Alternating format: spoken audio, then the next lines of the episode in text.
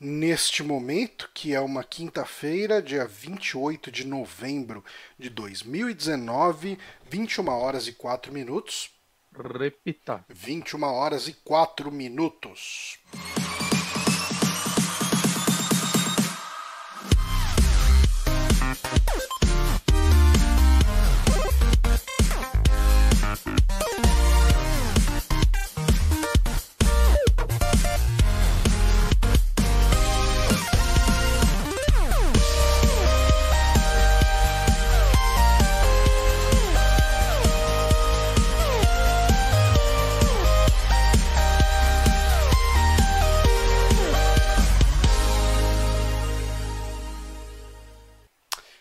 Estamos no ar para mais um saque podcast aqui no Super Amigos. Eu sou Gianni Santos, estou aqui como sempre com meu queridíssimo Guilherme Bonatti. Olá, estou aqui gravando um saque podcast. Saque podcast. Saque podcast de notícias dessa vez. O Faz tempo, né? último podcast de notícias do ano. Sim, faz bastante Sim. tempo. Ahn, Sim. Tomara que não aconteça mais nada, né? É bem possível que ainda aconteça, né? Porque vai ter a VGA e daí vai ter os anúncios dela, né? Nossa, verdade. Mas aí, enfim, Mas aí. a gente vai é ficar vida. devendo a galera.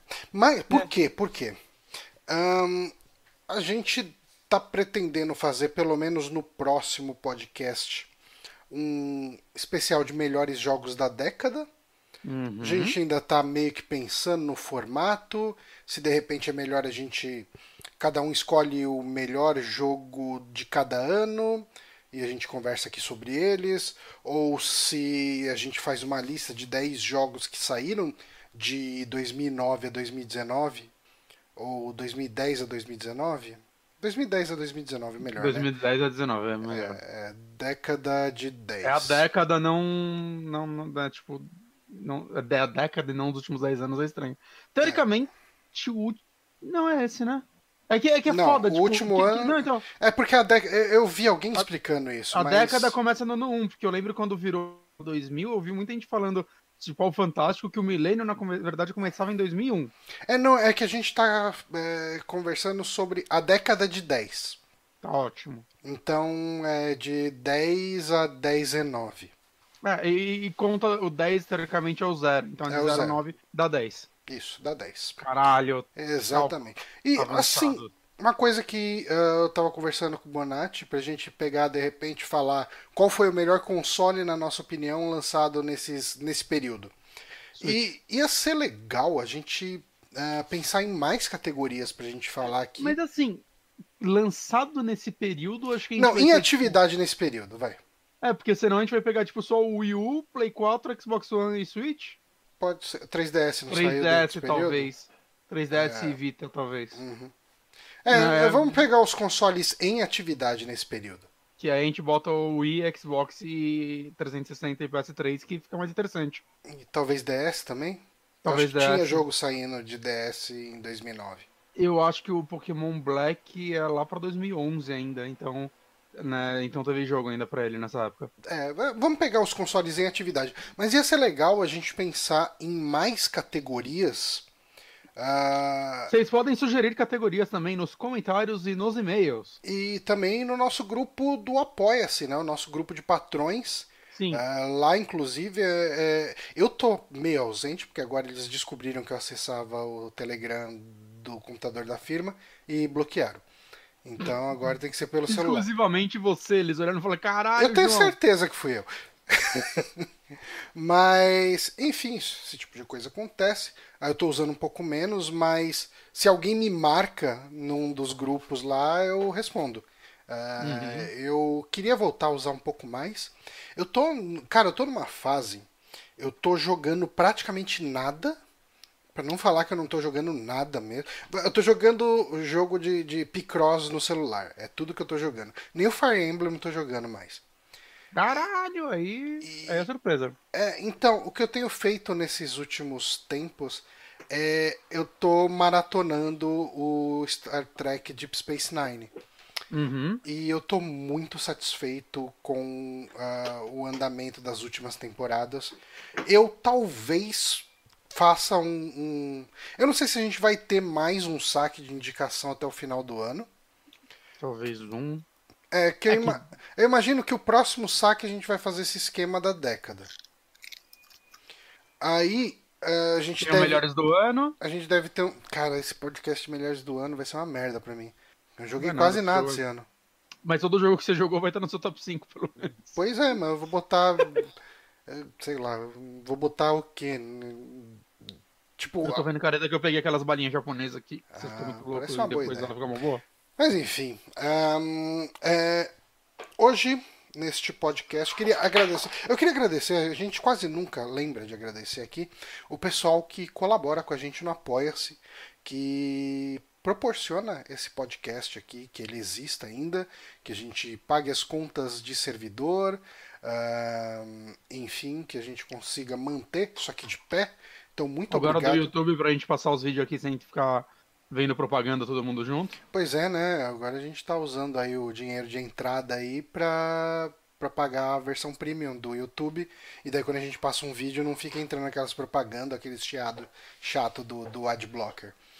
Uh, tudo isso uh, é possível obviamente graças à colaboração. Então, se você acredita que de repente pode colaborar com a gente com um real, dois reais, três reais ou mais, um, pode acessar o apoia.se barra superamigos e fazer sua doação. Qualquer trocadinho nos ajuda bastante. Uh, tem uma galera que manda pelo uh, PicPay. O PicPay, na prática, a gente não tem o PicPay do Super Amigos, eu nem sei se daria pra gente criar algo do tipo, mas o pessoal acaba depositando no meu, que é o mesmo do meu Twitter, que é jluiz1981. Então, se quiser fazer uma colaboração esporádica, uh, manda lá. E daí, se você quiser entrar, depois de fazer uma colaboração dessa, quiser entrar. Porque a gente tem uma política de sem expulsão no nosso grupo de, do, do Apoia-se porque a gente não vai fazer manutenção disso. Então a gente não vai ficar olhando quem pagou e quem não pagou. É, se você colaborou uma vez que seja, dá um toque, eu dou um jeito de botar você no grupo lá, manda um convite pelo Telegram, a gente vê o que faz. E como é, é a nossa forma de dizer obrigado uh, por vocês colaborarem para deixar este site vivo. Mas eu acho que a gente pode começar aqui pelo nosso Amigames. Eu tinha uma música do Amigames e eu não coloquei mais essa música porque eu não lembro onde que eu deixei, em que pasta que ficou. E depois que eu formatei meu computador, depois que eu troquei aqui placa-mãe, processador, memória, eh, eu tive que refazer essa, esse templatezinho aqui que a gente usa. Uh, e eu não sabia onde eu tinha deixado a música que eu deixava aqui de fundo. Isso não é bom. Isso nunca é bom. Uh, deixa eu ver. Ah, tem aqui uma música que está com o nome de Amigames Crazy Blues. Eu acho que o nome da música é Crazy Blues e eu coloco ela no Amigames. Deixa eu tentar colocar ela aqui. Vou abaixar bastante aqui o volume dessa música, que pelo amor de Deus. Mas um, vamos para Amigames. O Amigames, eu vi, cara, eu, eu costumo olhar né, a lista lá dos jogos que saíram e tal. Eu não vi nenhum jogo particularmente interessante que pudesse render boas curiosidades. Mesmo os jogos que a gente vê que tem curiosidades aqui, que são jogos interessantes, não tem tido curiosidades interessantes. Né? Então eu falei, eu vou jogar pelo seguro, vou procurar o que, que aconteceu neste dia de 28 de novembro em matéria de filmes. E qual não foi minha surpresa quando eu descobri que a premiere de O Hobbit aconteceu no dia 28 de novembro de 2012, aquela premiere lá em Wellington, na Nova Zelândia. Nova Zelândia? É Nova Zelândia, não Wellington tinha Nova Zelândia. Eu acho que é Nova Zelândia. E. Talvez seja Austrália, eu confundo os dois. É, eu também. Eu sou uma péssima pessoa em geografia. Eu só, eu só quero falar que sem querer eu já descobri qual é o Games essa semana que vem eu tô muito empolgado. Hum. Apesar de que semana que vem talvez nem precise de Amigames. Precisa. Agora precisa. Agora precisa, foda-se. Ok. Mas, uh, vamos a algumas curiosidades. Um, você sabe que a gente costuma ver bastante uh, em filmes de maneira geral que tem aquela mensagem de nenhum animal foi ferido durante a produção desse filme. Sei. O Hobbit não pode usar essa mensagem. Sério? Pois é. Eu queria que você me dissesse quantos animais morreram durante as filmagens de O Hobbit. Pra gente já começar esse podcast lá pra cima, com muita energia positiva. Caralho. Quantos animais morreram? Porque não basta ser um filme merda. Precisa Eu ter morte de. Eu. Não. Eu acho ele divertido. Eu nunca mais vou ver esse filme. Tá bom. Quantos animais morreram? Caralho. Cinco? Mais. 15? Mais. 105? Menos. 55? Não sei Menos. porque eu tô no número 5 só. É, a gente pode ir trabalhando com esses chutes até você chegar nele. 25. Mais. Um pouquinho. 30. Menos. 27. Aê! Caralho! 27 Aqui, animais morreram durante a produção de Caralho, O mano. Hobbit, segundo a Wikipedia. Que animais foram esses? Como eles morreram? Eu não faço ideia, porque eu não sou a pessoa que lê esse Sério? tipo de notícia.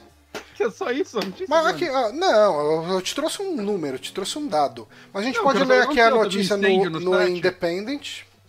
Eu não quero acreditar que o Peter Jackson ficava dando choque neles até a morte. Não, é coisas que vai acontecendo. Tem uma notícia aqui do Independent. 27 animais morreram durante a filmagem de O Hobbit e tal.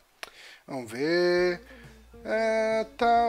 Ó, os caras até usaram a piada que eu usei aqui do. do a- a- o comentário de nenhum animal foi ferido e tal. Que eles não podem usar no Hobbit. Aí. Ahn, tá, não sei o que. Deixa eu ver. O problema é que tá tudo em inglês e pra eu achar aqui os motivos. Ah, segurança. Meu Jesus, como dei essa embalagem. Acidentes raros, não intencionais. Parece que assim, não foi um caso onde morreram os 27, eles foram morrendo. Ok. Foi acontecendo e os animais foram morrendo. Boa Eu noite aí ao, ao Lucas. Lima e ao Fabrício Carim, que nos mandaram aí um olá lindos e uma boa noite. Uma boa noite pra vocês que estão acompanhando. Ah, algumas pessoas perguntam pra gente, né? É, quando que vocês transmitem? Como que isso acontece? Como eu posso acompanhar? E isso acontece sempre, ah, como eu falo no começo do podcast, né, às quintas-feiras às 21 horas e alguma coisa. E isso acontece no nosso canal do Twitch, que é o twitch.tv barra superamigos. Então, se você quiser acompanhar isso ao vivo, deixa aí marcado. Faz o seguinte, assina lá o nosso canal, tem um negócio lá que você marca para ser inscrito pra, no Twitch, para você receber notificação quando a gente entra ao vivo. Eu sei que tem isso porque eu recebo notificação quando a gente entra ao vivo. Então façam isso. Entrem no twitch.tv barra superamigos e marquem lá, gente. Que daí. inclusive, se você tiver Amazon Prime e quiser dar o- o- a sua assinatura pra gente, pode ser uma boa também. A gente ganha dinheiro. Mas vamos para a próxima pergunta do Amiguinhos aqui. A primeira crítica oficial publicada sobre o livro O Hobbit foi feita por um escritor de uma obra fantástica muito influente. Qual obra foi essa? O Senhor dos Anéis. Hum, não. Ah, Guia do Mochileiro das Galáxias? Hum, Então, eu acho que tem uma diferença de idade bem grande aí entre o. Douglas Do não era muito velho? Eu acho que não, acho que ele morreu até novo. É, Ele morreu 40 e poucos anos, eu acho. Vamos ver, Douglas Ah. Adams. Arthur C. Clarke. Não. Asimov. Ó, eu nem vou, eu nem entrei no, no mérito do nome do autor, porque eu não sei se você vai saber o nome do autor. Eu quero saber só que obra esse cara escreveu. E o Douglas Adams morreu com 50 anos. Novo. Caralho, o Douglas Adams tinha 1,96m. Caralho. Acho que eu nunca vi o Douglas Adams. Tem foto dele? Douglas... Tem. Existem fotos dele. Já vi foto dele, sim. Falei merda. Ah, tá aqui porque Douglas Adams apareceu uma foto do Trump. É, eu vi uma foto que o queixo dele tá parecendo um saco, né? Muito zoado. Ok, é... Que obra foi a primeira crítica escrita sobre o Hobbit? O Hobbit é de... 1937, se não me engano. Manjo muito dessa parte da literatura. É, Tô Que percebendo. obra o cara escreveu? Que obra o cara escreveu? É uma obra de fantasia, tipo, estilo medieval também, ou é. Tá, pra gente chegar mais perto do resultado, eu vou falar que sim. Tá, aí fudeu. Fudeu mais. Pra mim o Hobbit era a primeira. Eu vou falar o nome do autor, daí vamos ver se você conhece ele. C.S. Lewis. Conheço. Alice no País das Maravilhas? Não, Não. Mas ele escreveu, não foi? eu não sei se foi ele, não. Quem escreveu Alice? Quem escreveu Alice? Quem escreveu Alice no País das Maravilhas? Pô, Google sei dar, amor. Alice no País das Maravilhas, deixa eu ver aqui. Ah, foi Lewis Carroll. Quase, é Lewis. É, é, chegou perto. C.S. Lewis Carroll, é ele. É o pseudônimo. Ahn, que obra. Eu, eu conheço esse cara de nome. Hum. Já ouvi falar. Ó, o Mil e falou que a noite. Bíblia quase, hein? Mil e uma noites. Não. Acho que as Mil e Uma Noites deve ser bem velho. antigo, né? Vamos ver, Mil e Uma Noites. Tem um, tem um escritor? Mil e Uma Ah, Noites, Comércio de Joias e Pratas. Não, O livro é não isso. foi escrito por osmose, cara. Não, é que de repente é um compilado que várias pessoas escreveram. Tipo a Bíblia. Tipo a Bíblia, que nem aí o nosso amigo Nerjal falou. Aí. Umas coisas da volta e chega lá. Mil e Uma Noites, eh, país. eh, Antoine Galland, de 1704. Não, não foi ele. Porra, ia ser foda se Ia ser ele. do caralho, um viajante no tempo que faz review de livros. Você pode fazer qualquer coisa com uma máquina do tempo. Você vai escrever review de Vai escrever review de livro. Mas pensa que isso não é uma coisa tão impossível, porque para uma pessoa de 1704, eu consigo imaginar que as opções de entretenimento dela são um pouco mais limitadas. Ela não sabe o que é uma série, não sabe o que é um videogame, não sabe o que é um filme, Nossa, deve ser uma bosta viver nessa época. mas né? ela sabe, ela poderia Você ser crítica lia de livro e esperava morrer. livro e teatro, né? Ah, no teatro, né? É. A pessoa pode virar um crítico de poesia. Caralho, mano. Só melhora. Então, é. Não sei, Johnny. Não sei mesmo. Então, o escritor que eu Fundação. mencionei aqui, o C.S. Lewis, é o autor de nada é menos de As Crônicas de Nárnia. Ah, porra, Narnia não é, não é de 2017? sei lá. Com certeza é, né? Eu esqueço que Narnia é velha. Pra mim é da época de Harry Potter. Não, não, não, não, não. Aí, aí. Então Aí. vamos, com isso, vamos para a nossa última pergunta. E vamos a ela. Mas é aqui. uma série de Narnia, não vai? Eu não faço ideia, Amazon, eu não tô talvez? acompanhando. É porque o filme, ele é o primeiro livro e são tipo 97 livros. Ele nunca teve continuação. E aí acho que vai virar série. Hum, entendo. O filme teve continuação? Teve algumas. Teve três filmes? Sim. Eu não vi nenhum. Ah, eu achei que você tava falando que não teve continuação porque, sei lá, de repente ficou alguma Mas coisa no não, ar. mas não pegou todos os livros, né? Não pegou todos os livros, né? Não. Não é livro pra caralho. Então, tá tudo errado, gente. Eu nem sei o que é Crônica de Narnia. Tá, ok. Lianisson é um leão, né? Tem um leão. Lianisson é um leão. É o um leão. Não, o, Alguma é, coisa tem eu que- acho que tem. Ah, puta que pariu! Hum, É o Lianisson. eu li nisso, ou não? Não sei. Você pode pesquisar aí. Mas sabe o que você não pode pesquisar? Você não pode pesquisar a resposta da última pergunta aqui do Amigames, que é... Algumas pessoas estranharam a presença de personagens como Tauriel e Galadriel no filme. Você sabe me dizer quantas pessoas, quantas personagens femininas aparecem no livro O Hobbit? Ó, só uma coisa antes. Ele é o leão, é o Aslan. Quantas personagens femininas existem no livro Hobbit? Uhum. Não é zero? Eu aceito essa resposta de zero. Porque em determinado é momento há uma menção à mãe do Frodo. E é tudo que se tem de personagem feminino no livro inteiro do Hobbit. Mas eu aceito zero como uma resposta válida. Aceita zero, né? É, o Hobbit é- pode ser considerado como uma festa da salsicha. E Sabe o que é foda? Que assim, tipo, ah, é zero, uma bosta. Então vamos fazer o livro, não tem que fazer o livro em algum momento que ia ser escroto. Aí metem a, uma elfa pra se apaixonar por um anão. Era tipo, melhor não ter colocado. é, algumas coisas, algumas decisões são muito questionáveis ali. O, o Algumas Hobbit. que- Algumas decisões não são questionáveis, quer dizer. É, isso é bem verdade. O, o- o Hobbit, eu, eu acho que o primeiro filme tem bons momentos. Eu acho que o primeiro filme ele é um filme divertido você pegar ele de uma forma leve, saca? E ele é muito bonito, aquela. Aquela parte que são duas montanhas brigando, eu acho que até hoje é uma cena. Uma das cenas mais bonitas que eu vi no cinema. Uhum. É bem impressionante. Você assistiu ele em 48 FPS? Vi, vi. Eu achei, eu Você achei achou? legal, acho que eu fui uma das três pessoas que gostaram. É, eu achei interessante também. É, é estranho.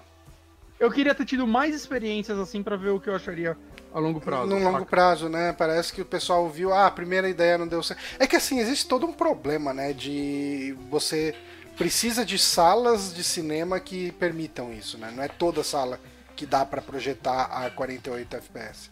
Mas assim, é, a maioria das TVs hoje em dia tem os modos motion whatever aí que tira o. Basicamente tira o motion blur da, da, blur da parada. Que fica bem parecido, na minha opinião. Hum. Você É, vê as coisas sei, mais vendo eu mais Não sei se é tão maioria assim. Ah, não sei, sempre que eu vou na- nas lojas tá passando isso. E, tipo, minha TV antiga, anterior, de que eu tinha, sei lá, 8 anos, já tinha isso. Hum, né, As minhas eu não tenho. Mas eu Talvez eles tenham gasto menos dinheiro com televisão que você. Eu comprei na Black Friday, a minha. É. Só compra promoção, coisas. Mas assim, Mas- de maneira geral, eu, eu até acho ok o primeiro filme. Eu não vou falar que ele é um filme bom, porque eu não acho. Mas eu acho que ele tem bons momentos. Eu achei ele divertido. O segundo e o terceiro são filmes ruins. Então, o segundo eu acho um filme muito ruim. O terceiro é tipo uma guerra de três horas. Eu, pra mim. É, pra mim é um filme ruim o suficiente ser uma guerra de três horas. É, não, eu, eu gostei do terceiro. Só que eu até lembro que na época que ele saiu, assim, muita gente gostou. E aí eu lembro que eu ouvi o Nerdcast que eles começaram a debater, todos eles tinham gostado e no meio do podcast eles estavam começando a gostar menos. Uhum. Até o Azaghal falou, é um filme legal se você não pensa nele. e, e- e eu acho que esse é o, é o sentimento geral, porque todo mundo que eu conheço que gostou do filme não gosta mais. Hum. E- Eu vi o Hobbit os três uma vez só cada. Saca? Então eu mal lembro da história, eu acho. Mas eu tenho vontade de rever o primeiro e o terceiro, assim. O segundo, não. O segundo, eu lembro que eu só tava entediado demais. O segundo é muito ruim, muito, Muito. ruim. Não, o segundo filme não, leva a nada a lugar nenhum, né, cara? Ele não precisava. É um filler de três horas e meia e muito caro. Cara, o Hobbit inteiro, a história inteira você contava em um filme desses de três horas e, e tava Hum. bom. Forçando muito em dois, de Uhum. duas. Que, é- que eu acho que é o que o Del Toro queria fazer. E aí, né, tipo, É, ah, é é falar, tem que ser um monte aí. Tem que ser, cara, tem que ser três filmes de três horas, né? Eu acho que dois filmes de duas horas dava muito bem. Eu queria que fosse a versão do Del Toro, eu tenho curiosidade porque ele faria. Uhum. Talvez fosse mais sinistro em alguns momentos. O, o Snyder Cut de O Hobbit precisava ter menos coisa, né? É. Ah, mas enfim, o Hobbit aí que estreou no cinema em dia 28 de novembro de 2012. Então, ah, fica aí essas curiosidades para vocês saberem que 27 animais morreram por causa desse filme. E muitos fãs. Muitos fãs também morreram. Se não morreram, deveriam ter morrido. Você ainda tá. Você ainda. Você bota alguma fé na série da Amazon do Senhor dos Anéis? Ah, quem tá por trás dela, sabe? Eu não lembro. Amazon. Peraí, Senhor dos Anéis série. Porra, ingresso rápido. Elenco da série do Senhor. Não, porra, série Amazon. Vamos melhorar essa busca. Tudo que já sabemos sobre a série. Hum, Omelete. 2097, foda-se, tá? Qual a história? Ah, Terra-média, vasta, cheia de histórias, tá? Vocês não sabem. Data de estreia, foda-se. Quem tá ninguém fazendo? sabe. Assim, John D. Payne e Patrick McKay são os roteiristas e produtores. Ambos trabalharam como roteiristas em Star Trek Sem Fronteiras estão escalados para o futuro longa do Flash Gordon. O Caralho, que se sabe até agora é que os dois fizeram parte da sala de roteiristas, já que a Amazon pretende ter uma grande equipe trabalhando nas histórias. Os dois podem assumir o posto de showrunners, mas essa afirmação não foi confirmada. Cara, tudo que sabemos é um Tu- tudo que nada. sabemos é nada. O elenco. O, o Ah, artigo então, é um artigo que ele é quase filosófico. o elenco. Sam Austin e Andy Serkis, que interpretaram Sam e Gollum, respectivamente, disseram que não pretendem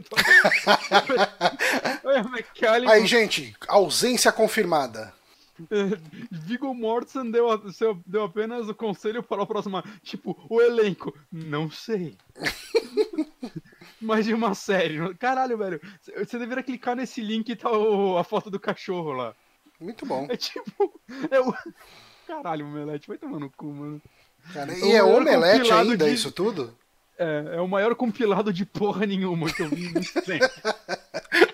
Você consegue juntar um monte de não informação e fazer um artigo gigante. Por que eles escreveram tudo que não sabemos? É, pra, pra algum trouxa clicar, né? Mas assim, eu só espero que eles não recontem a história dos filmes. Eu queria que fosse algo fora, mas vai ser a história dos filmes, né? Eu imagino que vai ser outra história. Mas, enfim, também não é algo que eu tô me importando tanto. Coisas que eu tô até me importando ainda não fui atrás, por exemplo, o Mandalorian, que tá todo mundo falando bem pra caramba. Eu Mas- não baixei ainda. Mas, mas eu vou falar assim, eu tô botando um pouco de fé porque eu acho que a Amazon tá fazendo um bom trabalho de séries atualmente. Tá. é, eu- Tá. No geral, ela tá fazendo séries boas. Sim, sim. É, Eu acho The que Boys é... eu achei excelente. The Boys é muito foda. Eu tô afim de ver aquela Undone, que é da galera do BoJack Horseman, Hum. que é muito bonita. Ela tá lá pra lançar aquela série com o Al Pacino lá, que o trailer é muito legal. Ah, mas ela tá fazendo um trabalho legal. Uhum. Sabe quem também tá fazendo um trabalho legal, Bonatti? Desculpa, quem? Quem tá fazendo um trabalho legal, João? A Microsoft, cara. Eu acho, pelo Ah, menos. Eu acho, eu acho. E Só falta lançar um videogame bom. como faz muito tempo que a gente não fala de, de notícias aqui, uma das coisas que aconteceu já há algum tempo foi a Exo 19, que foi um evento em Londres, onde a Bom Microsoft mostrou aí os planos dela ah, no, no médio prazo, principalmente. Curto, médio prazo, acho que não, tem não teve tanta coisa de longo prazo, mas os planos aí para esse final de vida da Xbox One e de repente pro comecinho de vida do próximo Xbox, do, do Scarlet, que a gente Eu não acho sabe que o- como ser o nome. Mesmo que as coisas que elas mostraram não seja pro One, eu sinto que ela deu uma pincelada nesse Scarlet quando ela falou, tipo, um pouco, por exemplo, sobre o serviço de streaming, saca? Uhum. É coisa que o Xbox One pode ver, provavelmente vai ver. Mas, né, você vê que é um plano muito mais a longo prazo, né? Sim, é um plano que vai fazer uma intersecção entre os dois consoles. Sim, e assim, levando em conta que. eu- acho que mais do que o PlayStation, o Xbox é óbvio que o próximo vai ter retrocompatibilidade com esse. Uhum. né? Então, é, eu acho que a maioria das coisas são bem longo prazo, assim, bem funcionais a longo prazo também. Uhum. né? E é o que ela deve estar mais mirando, né? Porque ela, ela tá querendo ganhar a confiança do consumidor para o próximo console, que foi algo que ela penou muito no Xbox One por muito tempo. Sim, concordo. Ah, mas vamos ver esse compilado aqui do Observatório de Games, que é um hot site que está dentro do UOL e está dentro do BOL. Olha só. observatoriodegames.bol.uol.com.br Faltava um HPG aí, aí ia ser. Um HPG ia ser show de bola, ia ser sucesso. Ah, vamos dar uma. eh, eh, Você assistiu o Exo Assisti. 19? O que que você achou dele de maneira geral? Cara, eu gostei, gostei bastante. Eu acho que teve uns anúncios bem legais de jogos. É, achei legal como ela tá tratando o projeto xCloud. Uhum. né? Eu acho que o que ela tá fazendo aí é. Cara, é quase tipo, pra mim, pra mim, é tipo, ah tá, matamos o Google Stadia, saca? É, É, eu tive Eu- essa impressão também. O Stadia chegou com o pior modelo de negócios possível pro que ela queria oferecer.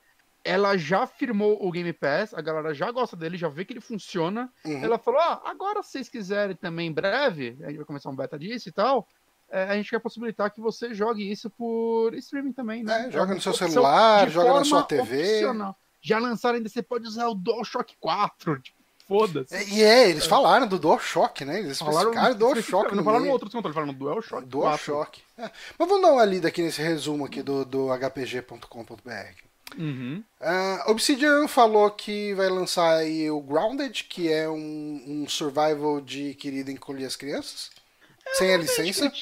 Criticando. E, ah, a Microsoft comprou a Obsidian e é isso que eles fazem. agora.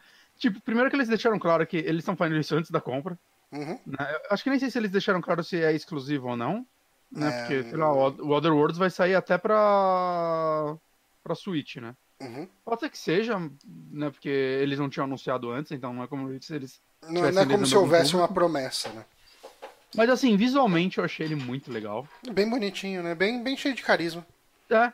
Só que. E eu acho legal ver a Obsidian tentando fazer algo diferente, saca? Ela, ela não vai parar de fazer os grandes RPGs dela pra, por isso. Sim. Claramente é um outro time que tá fazendo, alguma galera interna. começou mais, mais com uma equipe menor e aí foi crescendo lá dentro, algo do tipo. Mas sei lá, cara, eu achei carismático. É, Survival não é um gênero pra mim. Uhum, é, pra mim também não. Mas, assim, cara, eu, achei eu assinei o Game Pass.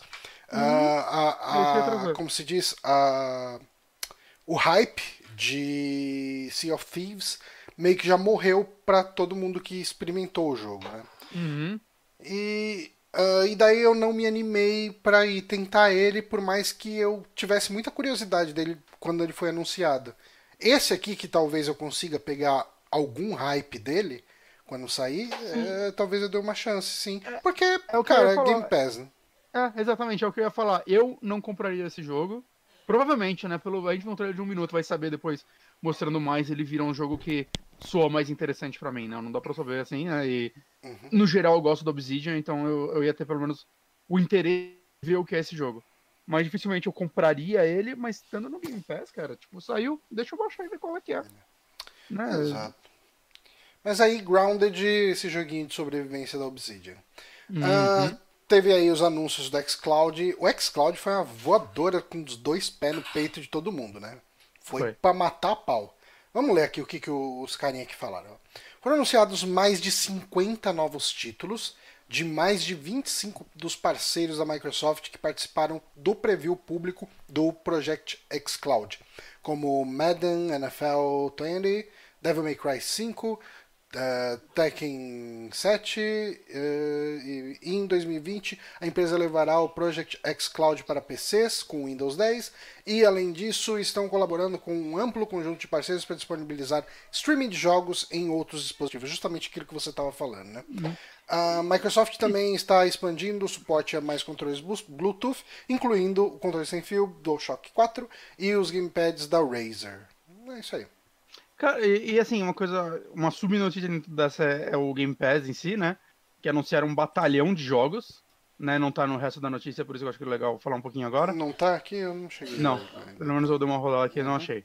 E, cara, anunciaram um jogo pra um caralho, assim. Uhum. Né? Já saiu, tipo, Rage 2. Né? Eu acho muito triste alguns que, tipo, Remnant from the Ashes é um jogo que eu quero jogar, mas só no console. Né? Ele não tá no PC. O Rage 2 já tá no PC. Age of Empires 2, aquela versão definitiva, né? Obviamente. Né? Uma porrada de jogo e, tipo, coisas que já estão. que eles já anunciaram pra sair, tanto console e PC, por exemplo. Todos os Final Fantasy 3D, basicamente, menos o 14 e o 11. O que é legal, né? Tipo, Uhum. até o 15. Eu, eu, eu tenho uma leve vontade de tentar o 13 de novo, e aí, tipo, ah, não vou pagar nada. Né? Tipo, Yakuza, cara, do nada, assim, a Yakuza vai estar no, no Cara, Xbox. é, é, o Yakuza e, ó, tô esse monte de Yakuza aqui. Yakuza vai estar no Xbox? Não, Yakuza vai estar no Game Pass, cara. Eu não Uhum. sei se ele vai estar no Game Pass do PC também, ou só do console, mas, tipo, Yakuza 0, Kiwami 1 e Kiwami 2. É. Saca? É muito jogo, cara. The Witcher 3, Uhum. né? Tipo, Tekken, o Tekken 7, cara. Eu tenho uma vontade de jogar Tekken 7. Tô quase comprando nessas promoções do, do Steam. Então, assim, cara, é um serviço muito interessante, né? Cada vez melhor, a Microsoft tá realmente investindo bem nele. E o lance do xCloud eu acho muito legal, que, tipo, sei lá, sendo algo opcional, se vier pro Brasil, eu me vejo testando ele de vez em quando. Uhum. Saca, tipo, provavelmente nessa é a minha forma primária de jogar É, jogos. incluído num serviço que você já paga, né? Por que não? É, então eu me vejo, tipo, tem um jogo que eu tô. Ah, eu tô curioso, mas eu não sei se eu quero baixar esses 40 GB. Deixa eu só abrir aqui e dar uma olhadinha nele, Uhum. pra ver se eu vou querer jogar. Ou então até um jogo, tipo, sei lá, cara, um. Um point and click, beleza, dá pra você jogar inteiro. Assim, Nossa, total. O lag não vai resposta, influenciar em nada, né? É, então, então, porra. Bobear, o como- próprio AGS, né? O Adventure Game Studio já tem uns lag. Então foda-se. Sim. Então, sei lá, cara. Eu acho que não tem. Eu não consigo ver uma forma de criticar isso sem ser um cri-cri da vida. Uhum. Eu acho só um serviço excelente. Se eu tenho uma crítica, é só eu não tenho Xbox, eu não vou ter Xbox. Então, uma pena que alguns jogos não vão estar no PC. Né, eu adoraria jogar o Remnant nele, mas. Pois É é. aí, né, cara? Foda-se. Excelente ainda o serviço. Um outro anúncio feito durante ah, essa, esse evento foi o Everwild, que é um novo jogo da Rare.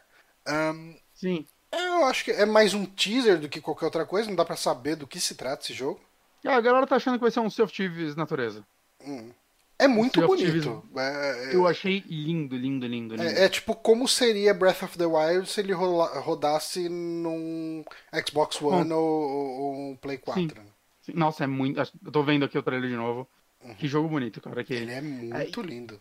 E eu acho que é uma evolução que dá pra Rare, né, visualmente. Desculpa, é uma evolução que. Dá pra esperar dos clássicos da Rare, visualmente. Uhum. Sim. Né, ela sempre fez jogos estilizados e tal, e, porra, muito legal. Mas ele parece ser muito foco também em multiplayer. Eu sinto porque mostra, tipo, três personagens andando juntos e tal. Aham. Então, eu acho que esse vai ser o foco dele, infelizmente, pra mim, né? Porque jogos multiplayer não pegam muito pra mim. Uhum. Mas tô curioso. Quero saber o que é esse curioso. jogo. Uma, uma curiosidade é, é, cautelosa. Exato. É, bom, Seabound Soul, um conteúdo extra aí pro Sea of Thieves. Uhum. Eu não sei o que comentar porque eu não joguei Sea of Thieves. Eu joguei uma tarde com uns amigos, foi bem legal. Eu imagino, Mas- que seja, eu imagino que ele seja um jogo bem divertido. É, não, eu gosto dele. Eu gostei dele, mas, tipo, ah, joguei uma tarde e saí satisfeito. Dá pra jogar sem amigos? Dá, você pode até pegar um barquinho pequeno que você pilota sozinho, mas é meio chato, eu acho. Hum. Eu não, De repente, não pra conhecer o jogo, sei lá. Eu acho que você vai conhecer, tipo, o pior do jogo só. Ah, entendo. Saca? É... Eu, eu cheguei a jogar na casa de um amigo meu, aí ele colocou o barquinho e tal, eu joguei, eu, tipo, ah, cara, tá meio chato. Hum.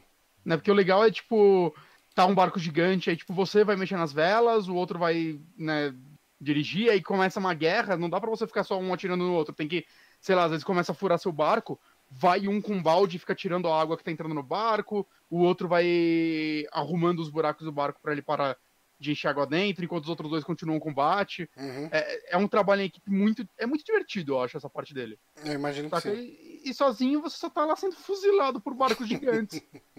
e tendo todo o seu ouro roubado. Ah, o Até Fabrício que tá do falando barco. que o Sea of Thieves é é, crossplay, né? PC Xbox. Assim, sim, eu até sei. É que eu não conheço ninguém que esteja jogando ativamente. E ainda tem a questão do horário que eu vou jogar, que eu não faço ideia de quando vai ser isso. É, sim, sim. É, Mas é isso. Sim. Bom, ah, eu vi aqui que tem uma lista dos jogos que entraram, então, para entrar.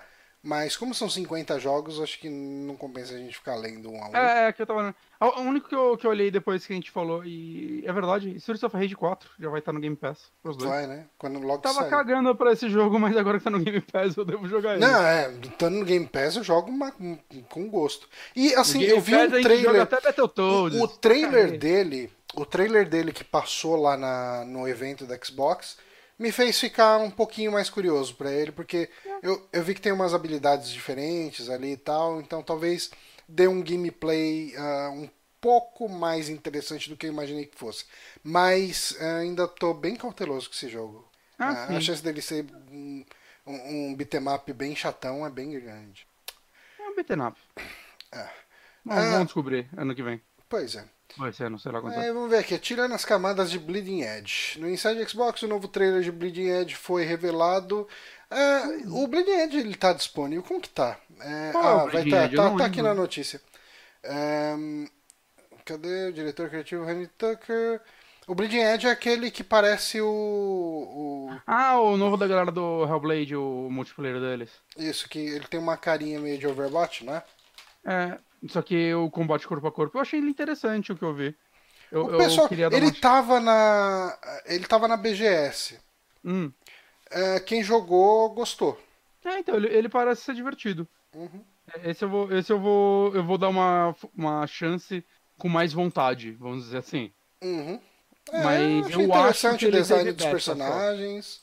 É, não sei se ele vai ter todo o cuidado que o, o Overwatch tem, com animaçõezinhas, etc e tal.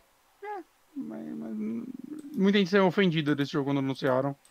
E- Você falou será? do pessoal. O, o Hellblade é da Ninja Theory ou da outra Ninja? Ninja Theory. Ninja, Theory. Tá. Beleza. Uhum. O Team Ninja é a galera do Isso. Nioh e do último Marvel Ultimate Alliance, Ok. do Ninja Gaiden. e É, eu sempre confundo os dois. É porque, né, esses nomes tudo igual. Ah, vai ter aquele Tell Me Why da- do pessoal da Download. Parece interessante, né? Tell me why. É, E esse jogo, ele tá, eu achei bem interessante as coisas que saíram deles, né? Que ele vai contar. Eu não entendi direito se é uma história sobre um, um trans ou algo assim. e eles entraram em contato, em contato, em contato realmente com uma empresa que é meio que parece que especializada a ajudar as pessoas a contar esse tipo de filmes e tal, quando vão contar esse tipo de história, eles dão tipo uma consultoria pra ter um bom tom na história, saca? É. E coisa do tipo. E eu achei muito legal, assim, a empresa e a Dontnod ir atrás dessa empresa pra, né, tentar achar maior, a forma mais respeitosa possível. Que sitezinho bonito também que os caras botarem. Eu não vi o site, deixa eu ver. Tá passando no Caraca. Twitch. Ó, eu tô jogando Life Strange 2, é. Caralho, eu preciso muito terminar o Life Strange 1, cara. Pula um, vai pro 2, cara. cara, o 2 é absurdo como esse jogo é. Todo mundo fala, né, que é incrível. Nossa. eu- Nossa, eu tô, eu tô literalmente amando esse jogo. Eu joguei três capítulos. Se pau, vou jogar o quarto esse Cara, deixa também. eu, eu terminar. Eu acho que eu, assim que eu terminar o, o Next, o Next Generation, o Deep Space Nine, eu devo voltar a jogar joguinhos aqui. A, a, a sexta temporada foi tão foda e a sétima temporada já é a última, né? É, Começou tão bem que eu tô meio que maratonando mesmo, assim. Todo É, eu dia no é. fretado tô assistindo pelo menos um episódio e eu chego em casa e assisto mais uns três. Se Cobra Kai tivesse seis temporadas, eu acho que eu teria feito mesmo, saca? Pois é. Eu só consegui, parei de ver Cobra Kai porque eu não tinha escolha. Mas Mas, eu- agora eu, eu- tô, eu, tô, eu tô no vício de novo em Dragon Ball, tô relendo Super e tal, e devo reler o clássico em breve. Então toda noite também, de vez de jogar Switch, como eu fazia, eu tô descendo com o mangá e fico lendo. E... É, eu Às vezes é bom, acho que às vezes é bom desses. Ih, caiu. Ih, caralho, minha câmera. Filha da puta. Vai falando aí que eu vou trazer ela de volta à vida. Tá, bom. É, Bom, Tell Me Why, então, um jogo que você joga. Eu não lembro se você joga com um homem trans ou com uma mulher trans. Eu acho que você é- joga com um homem trans. Acho que eles são irmãos, eu não tenho certeza. É. Mas assim, o trailer parece ser o tipo de jogo que eu vou gostar. É, eu gosto de. Eu só queria ter gostado de Vampiro. Eu tentei. Ah, uma coisa que é importante falar desse jogo é que vão ser três episódios, né? E eles vão sair dentro de um trimestre. Então não vai ser Ah, aquela sim, sim. putaria de que você compra o jogo e tem que esperar um ano pra sair o último episódio dele. Exato, exato. Ah, Halo Reach chega a Halo The Master Chief Collection 3 de dezembro, então semana que vem para quem tá assistindo essa transmissão ao vivo, ou nessa semana para quem tá ouvindo a versão editada. Vou dar uma nova chance pra Halo. Pois é. Eu, Tô, tô, tô, tô, tô querendo, assim. Eu, eu- eu acho que eu também preciso de um jogo. Eu tô afim de jogar um joguinho de tirinho mais direto. Halo Reach foi o primeiro jogo multiplayer que me pegou online. Eu ah, eu comecei a entrar todos os dias, ah, eu entrava para jogar online e eu comecei a achar algumas pessoas que estavam sempre online, pessoas que eu não conhecia pessoalmente assim, e nem, tipo, não era amigo do Twitter, sabe, nem nada do tipo. Sei, sei, sei. E, e daí, assim, meio que a gente se adicionou. E quando Aí. um via o outro online, a gente entrava numa mesma partida e, e jogava junto. E era um grupinho de quatro pessoas, a gente jogava quase todo dia, assim. Chegava em casa do trabalho e jogava ele, cara. Hum? Não. Você- Não. Acabou Halo Reach e acabou a amizade. É isso aí. Foi uma amizade só dessa época. Mas legal, legal isso. Halo Reach é, é bem legal. O que mais que temos aqui? O Céu Limite. Flight. Ah, Flight Simulator. É. Já joguei bastante Flight Simulator, o 2002. Eu tinha ele. Eu nunca encostei em Flight Simulator e eu tenho quase certeza de que eu não vou gostar. Eu vou com certeza baixar esse, porque ele tá bonito de arregaçar. É, é, é para fazer benchmark do seu computador, né? É, esse daí é o que ligar em 4K e falar, caralho, tirar umas fotos, fazer uma viagem e desligar e nunca mais abrir. Exato. Mas, e tipo, com modo sem física e tal, que eu nunca conseguia decolar o avião no, no modo normal, que tipo, é difícil. Quem diria que pilotar avião é difícil? Pilotar avião é difícil, por isso que os caras recebem bem. Ah, uma outra coisa que foi mostrada foi um trailer de Age of Empires 4 e que jogo bonito, viu? Vamos passar aqui um pouquinho aqui nesse vídeo. Eu baixei o remake do 1, não joguei, agora eu baixei o do 2 e deletei sem jogar. Deletou sem jogar? Eu nem joguei. Foi eu bom só deletar? abri menu. Eu não sei. Por que a galera odeia o 3? Eu gostava tanto do 3. Ah, eu não sei, eu acho que o 3. O 3 ele tentou fazer uma narrativa mais humana. E eu acho que esse foi o problema dele. Ah, Ele contava os eventos ali da, da Guerra de Independência né, dos Estados Unidos.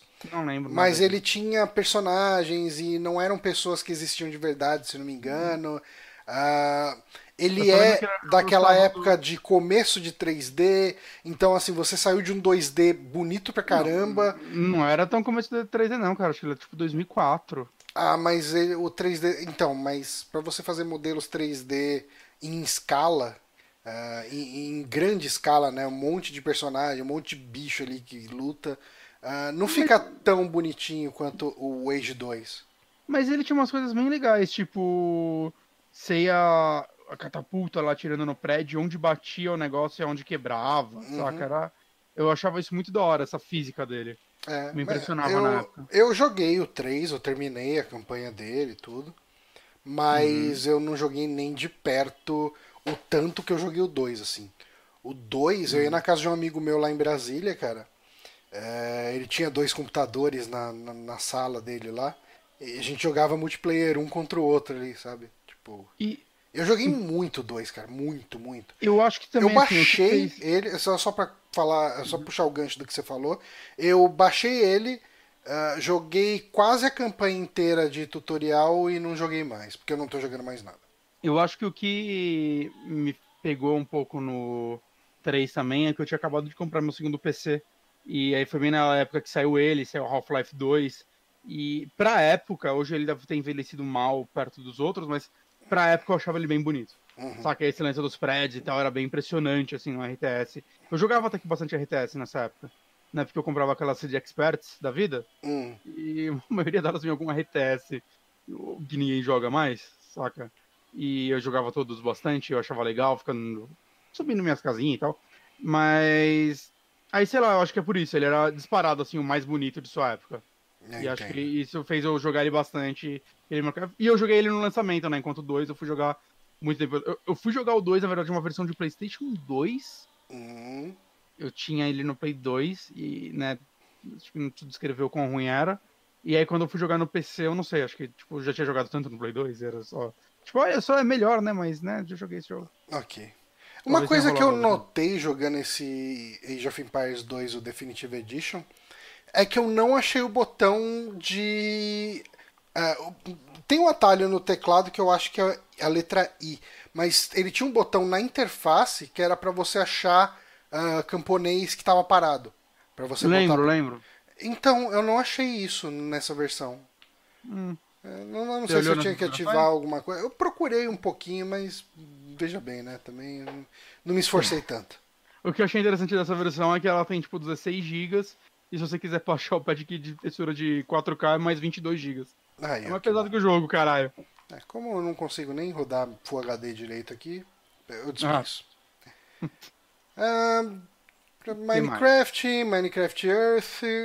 Eu, eu, eu achei esse Minecraft Dungeons parecer divertido. Eu Mas tem o Minecraft. Ah, tá. O Minecraft Dungeons foi o primeiro aqui. É.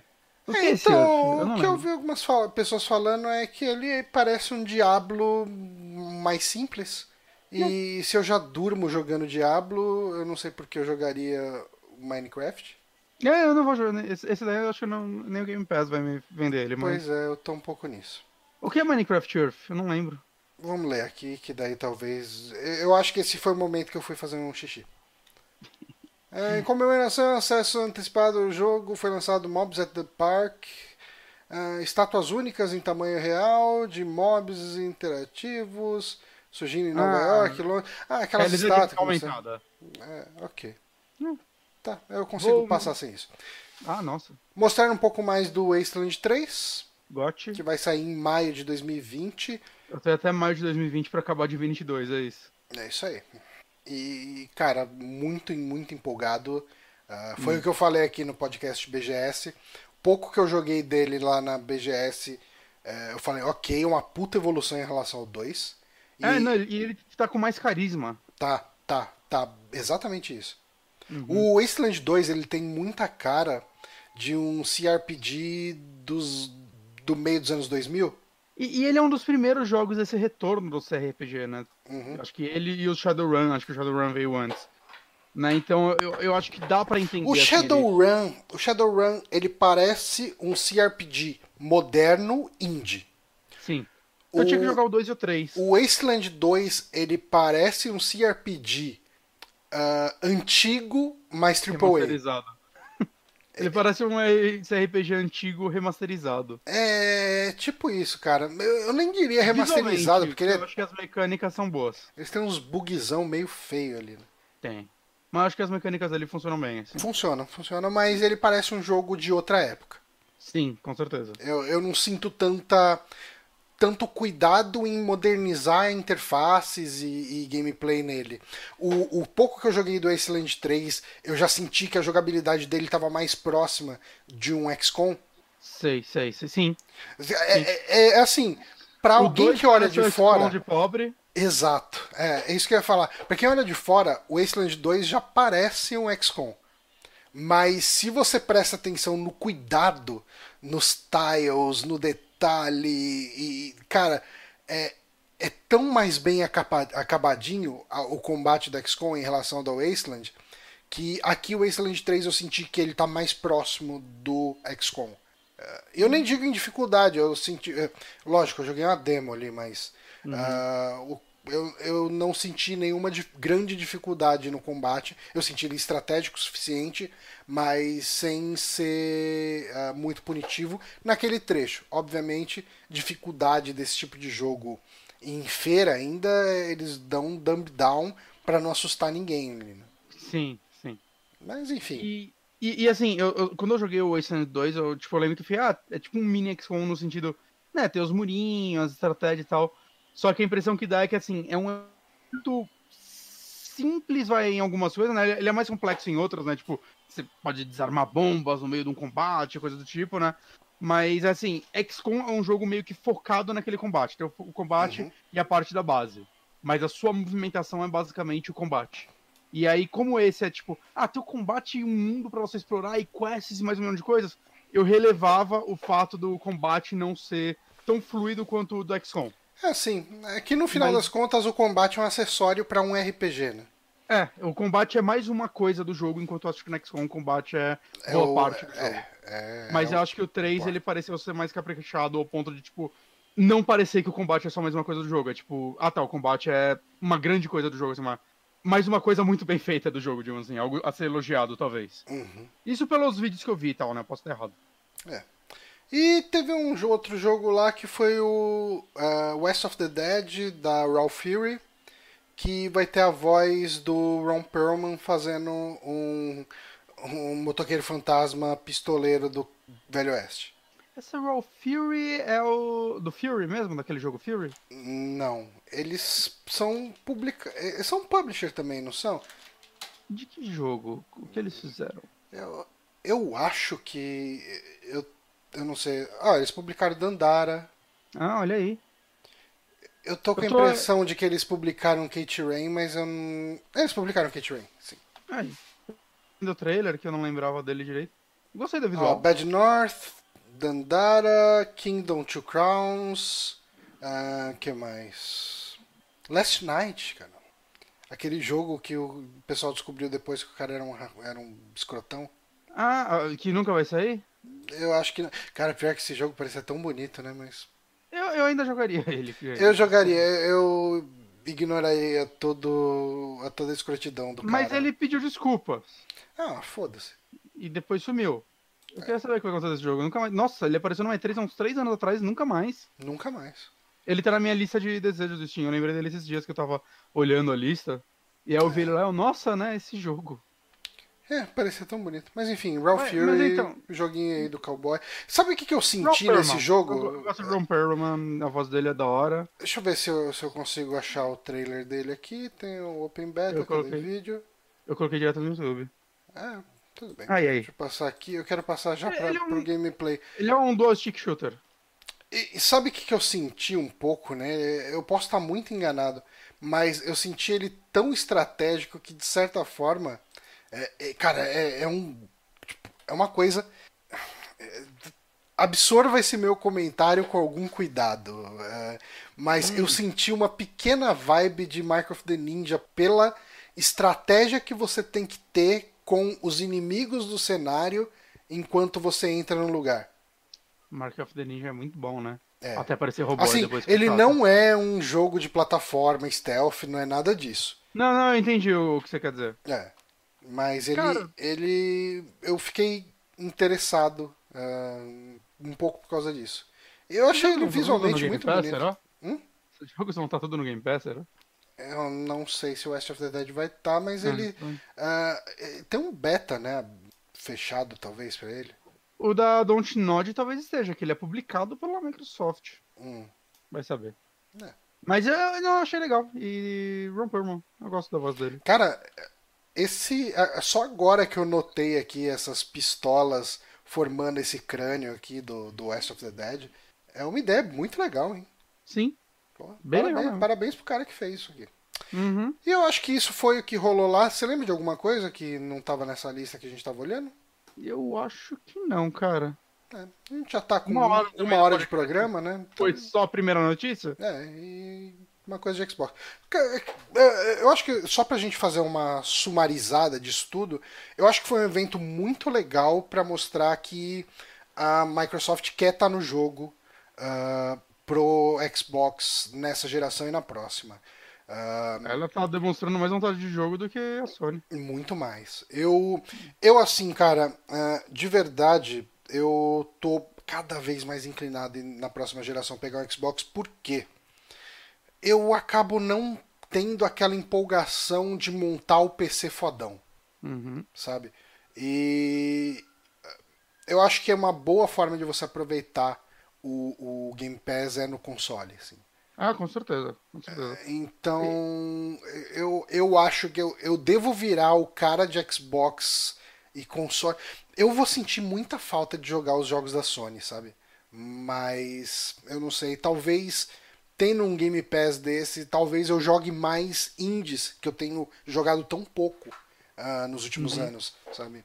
É, eu assim, é, como eu não pretendo ficar mais sem PC e tal, né? é, eu não devo comprar um Xbox mais, Uhum. né? Porque, assim, eu sinto como se eu tivesse um Xbox. Sente Sim. todos os jogos dele, o serviço principal dele, eu consigo usufruir. Então eu sinto como se eu tivesse, então eu, eu provavelmente vou seguir jogando basicamente tudo no PC e Sony pra exclusivos e VR. É. É, eu- E Switch, né, pra indies e Nintendo. É, um videogamezinho da Nintendo eu devo continuar tendo. Uhum. Mas o mais provável é que na próxima geração eu vá de Xbox e. eh, Xbox e Nintendo. Eh, eu Sim. acho que ter Xbox e PlayStation é desperdício, sim. É, a geração passada eu tive isso e, e foi você também aconteceu isso na passada e nessa na passada e você. nessa. é. É. São E- dois E videogames. é engraçado Tem gente que porque aproveita assim, os dois, eu não consigo. eu, eu não consigo. Mas uma coisa que eu acho interessante é que eu gostava mais de jogar no Xbox. Eu Hum. jogava mais no Play 4 porque, ah, como tinha os exclusivos, eu falava, ah, já tô jogando aqui mesmo, eu jogava tudo nele. Ah, Mesmo quando era multiplataforma, sabe? Uhum. E eu acho que se eu ah, me concentrar no Xbox, talvez eu, eu preste mais atenção no lado do Xbox. E eu acho que a, a Microsoft. eh, eu acho que a Microsoft vai ser um- um- uma publisher. Pra, uma publisher, não, uma first party para se prestar atenção na próxima geração. Ah, com certeza. Mas é isso, então XO19. E vamos para as próximas notícias. Você pode introduzir a próxima notícia? Claro que sim, João. A próxima notícia é uma notícia da Valve. A gente vai ter duas notícias da Valve aqui. Nossa, ao, invés, Mas- ao invés de abrir o link, eu coloquei o título da notícia aqui e joguei no Google. Mas a Valve está removendo milhares de jogos do Steam por abuso do Steamworks. Hum, Abuso do Steamworks, acho que, que, eu... que é, o que, que é um Não, abuso do? Steamworks? Vamos descobrir lendo, João. não, eu li essa notícia, mas eu não sei o que é um abuso do Steamworks exatamente. Mas ó, o Steam pode parecer uma bagunça. E é. Uhum. Onde entra qualquer jogo. É. Né? Ele não deu muito motivo pra gente achar o contrário. Eu vi um jogo que o pessoal compartilhou no Twitter essa semana que era alguma coisa como Hentai Sniper, alguma coisa do tipo. Deixa eu ver se eu acho que. Sniper. Hentai Sniper. Ah, economize 40% em Hentai Sniper Middle East. Eu queria que você parasse um pouco o que você estiver fazendo, Bonatti, Hum, pra um ver hentai. esse vídeo aqui do Hentai Sniper comigo. Tô vendo.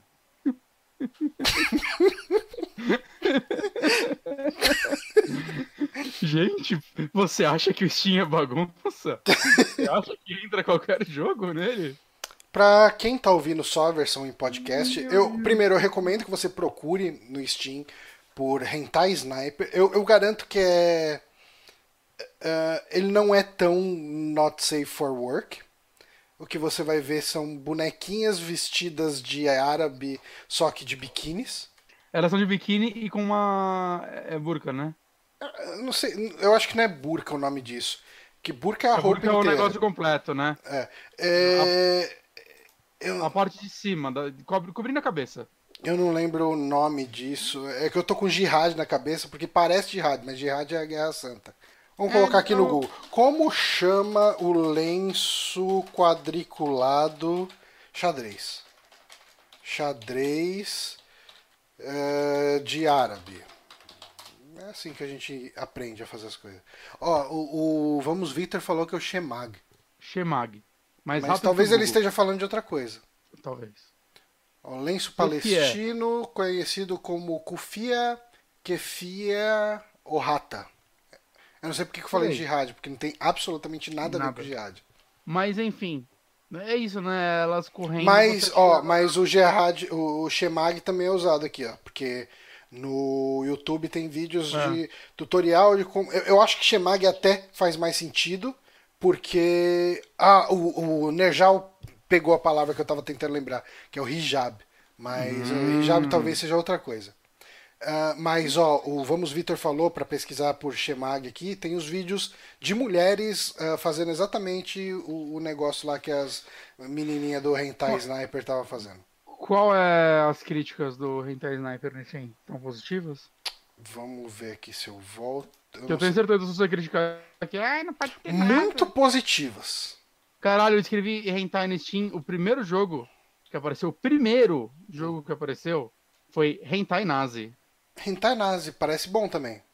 Ó, ó, vamos ver. E é Vamos uma ver. menina de seminua atirando no Hitler. e em nazistas. Que demais. Ou pelo menos você tá matando os nazistas. Ó, é, vamos ver os comentários das pessoas que jogaram ah, o, o Hentai Sniper Middle East. Desculpa, rapidão, mas tem um Hentai Redemption, que é um faroeste. E é sempre as mesmas bonequinhas, cara. É, É um cara. asset flip do caralho. Filha da puta, Steam. Você me falar que não é bagunça, vai se fuder.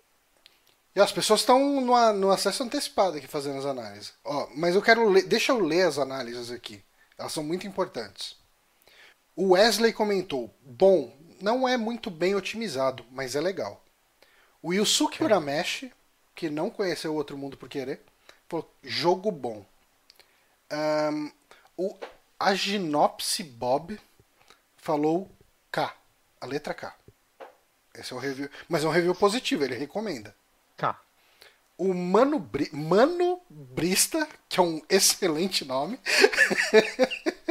falou: jogo muito bom.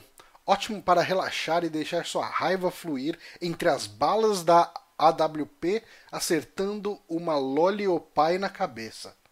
Que jogo incrível. Nota 10 de 10. E o Sans Wave vai além. Jogo, jogo fantástico sem palavra. Nota 10 de 100. 10 de 100, então ele deu de um. Eu achei bem honesto o comentário de São Mas enfim, vamos voltar à notícia falando aí sobre o Nossa, que tô a Valve vai fazer. Agora que a gente falou bastante. Cara, a gente via comprar esse jogo e Fazer fazer uma live? uma live de hentai sniper. Quanto ele custa? Vamos ver. Ele tá em promoção, hein? Você pode economizar 40%. Porra. R$ 1,37 Na promoção. na promoção. Tá afim de rasgar um real, Johnny? Ah, ele tem um DLC de mais R$ 1,37 que adiciona nudez. Aí, porra. Aí, ó. O cara é malandro. Muito malandro. Eu, se eu for jogar, eu vou ter que jogar sem o- a expansão aqui. Ah, aí nem quero. Porque daí senão vão censurar. Politicamente correto esse Johnny. Quer censurar os jogos. Censura. Abaixa a censura. Mas vamos ver aqui a notícia. Steam Tools aí que co- continue pra mim. Ah, ok, peraí, deixa eu voltar, deixa eu achar a aba. Perdi aqui. O Steam não é bagunça. Mas ontem a Valve me mostrou que não é bem assim. Uhum. Cerca de mil títulos foram removidos da loja em questão de minutos. No maior expurgo digital já visto. Por sorte, Hentai Sniper continua lá. É. Hentai Sniper tá salvo, gente. Esse foi salvo das mães, mães Das mães. Das mães do Steam. venenosas da Valve. Ela falou: se eu não faço o jogo, ninguém faz. Praticamente um terço de todos os jogos que já foram banidos de Steam desde sua criação foram banidos ontem. Isso daí é impressionante. Uhum. É impressionante pensar que desde sua criação então foram banidos só 300 jogos. Ah, não sei, é uma conta aqui. O- o- o- essa notícia ela foi tirada do Game Vício. Então, Ou não, não, não, foram 3 mil jogos no total. Esse é um terço a mil. mas legal que o Game Vício tá so- citando fonte agora, né? Caralho! Fonte Game Vício, né? Não, a, fo- a fonte é o Gamerview. Gamerview. Bom, praticamente um terço tereréu. A lista completa pode ser conferida no serviço Steam Tools, que não tem filiação com a Valve aí. Entre os jogos que não têm mais presença na loja estão títulos de qualidade questionável, mas também produtos com avaliações positivas e uma certa entrada no Steam. Como Então- sempre acontece nesses casos, a remoção dos jogos não disponibiliza compradores antigos, não disponibiliza para compradores antigos os títulos. Cara, desculpa por essa notícia. Ela não deu uma informação sobre o caso. Só falou o que aconteceu. Pois é. E o comunicado não, é, só não explica muita coisa. A Valve argumenta que agiu com um punhado de parceiros que estavam abusando de algumas ferramentas de Steamworks. Ó, e- eu, e- eu tô re- eu tô relendo a notícia do, da série do Senhor dos Anéis, é isso? Pois é, mas você sabe o que que é pior? Que se você vai no Gamerview, a notícia tá um Ctrl-C, Ctrl-V no, no Game Vício. Ah, sim. Porque sim, eu sim, diria sim, que o cara do Game Vício foi quem querer escrever com outras palavras e cagou tudo. Mas não, no Gamerview tá ruim igual. É. Que, ah, eles citam fontes, mas isso não vai dizer que eles escrevam as próprias notícias ainda. Pois é, Tudo bem que a gente não cita nossas notícias, mas aqui a gente tá pra dar opinião, não pra dar notícia. pois é. Carlos Mas- Aquino, que escreveu essa matéria aqui no Gamerview, eu tô decepcionado com vocês. Podia ter feito um trabalho de reportagem melhor. Vamos pular essa notícia então, porque tá muito ruim. Pelo menos a gente falou de Hentai Sniper aqui. Eu achei no Nerd Bunker essa notícia. Hum, você conseguiu descobrir por que, que eles. O que, que é o abuso? Porque a assim, um abuso que a gente sabe que existe de Steamworks é quando o pessoal é, acaba criando um jogo que nem é um jogo de verdade, só pra ficar ganhando dinheiro com as vendas dos cardzinhos. Tá certo eles. Uhum. Mas segundo a PC Gamer, João, o motivo seria a descoberta de parceiros que estavam usando de forma errada as ferramentas Steamworks. Que Cara, de novo, é- esse é um sinal pra gente sabe. desistir Ninguém- dessa notícia. ninguém sabe, cara. Eu não sei nem por que essa notícia entrou aqui. Eu também não. Parecia que eu, pensei que eu ia achar mais informações sobre ela. Desculpa, gente. Desculpa, Mas sabe o que temos mais informações? envolvendo Steam ainda, e Valve. Vamos lá. Valve anuncia Half-Life Al- Alyx. Alyx. Fala Alyx. É Y, não sei qual são O. Alex, sei lá. Alex. Pô, Alex. É que, é que, é que a, a personagem chama Alex, né? Uhum. Mas não escreve assim. É anunciado oficialmente para Steam VR. Aí. Eis que, enfim, tem que ler a notícia, a gente sabe o que é, né? É, a gente sabe. Eles mostraram aí um vídeo do Half-Life Alex que vai ser realmente. Ele não é uma sequência, né? Ele é meio que um prequel, ou ele se passa durante uma época. Eu não joguei Half-Life, então. Cara, eu dizer. senti pelo trailer quando eu vi tom de sequência. Hum, Mas eu posso estar errado, pode estar, tipo, pode ser que seja, por exemplo, o Half-Life 2, o episódio 1 e 2, tem vários momentos que o Gordon não tá com a Alex. Talvez seja os momentos em que ela tá separada dele. Uhum. Eu não tenho certeza, mas assim, cara, achei legal pra um caralho. Eu gostei muito, muito, muito do trailer. A relação tá sendo. eh, O que eu esperava era ver muita gente falando. Com certeza tem gente falando. Ah, meu Deus, que bosta, sei lá que lá, nunca vou jogar essa porra, Valve morreu. Mas a, a maior parte da reação que eu tô vendo é a gente falando, ok, finalmente eu preciso de um VR. Uhum. Eu tô vendo muita gente falando isso. E ele parece realmente um jogo legal de VR, né? Parece, cara.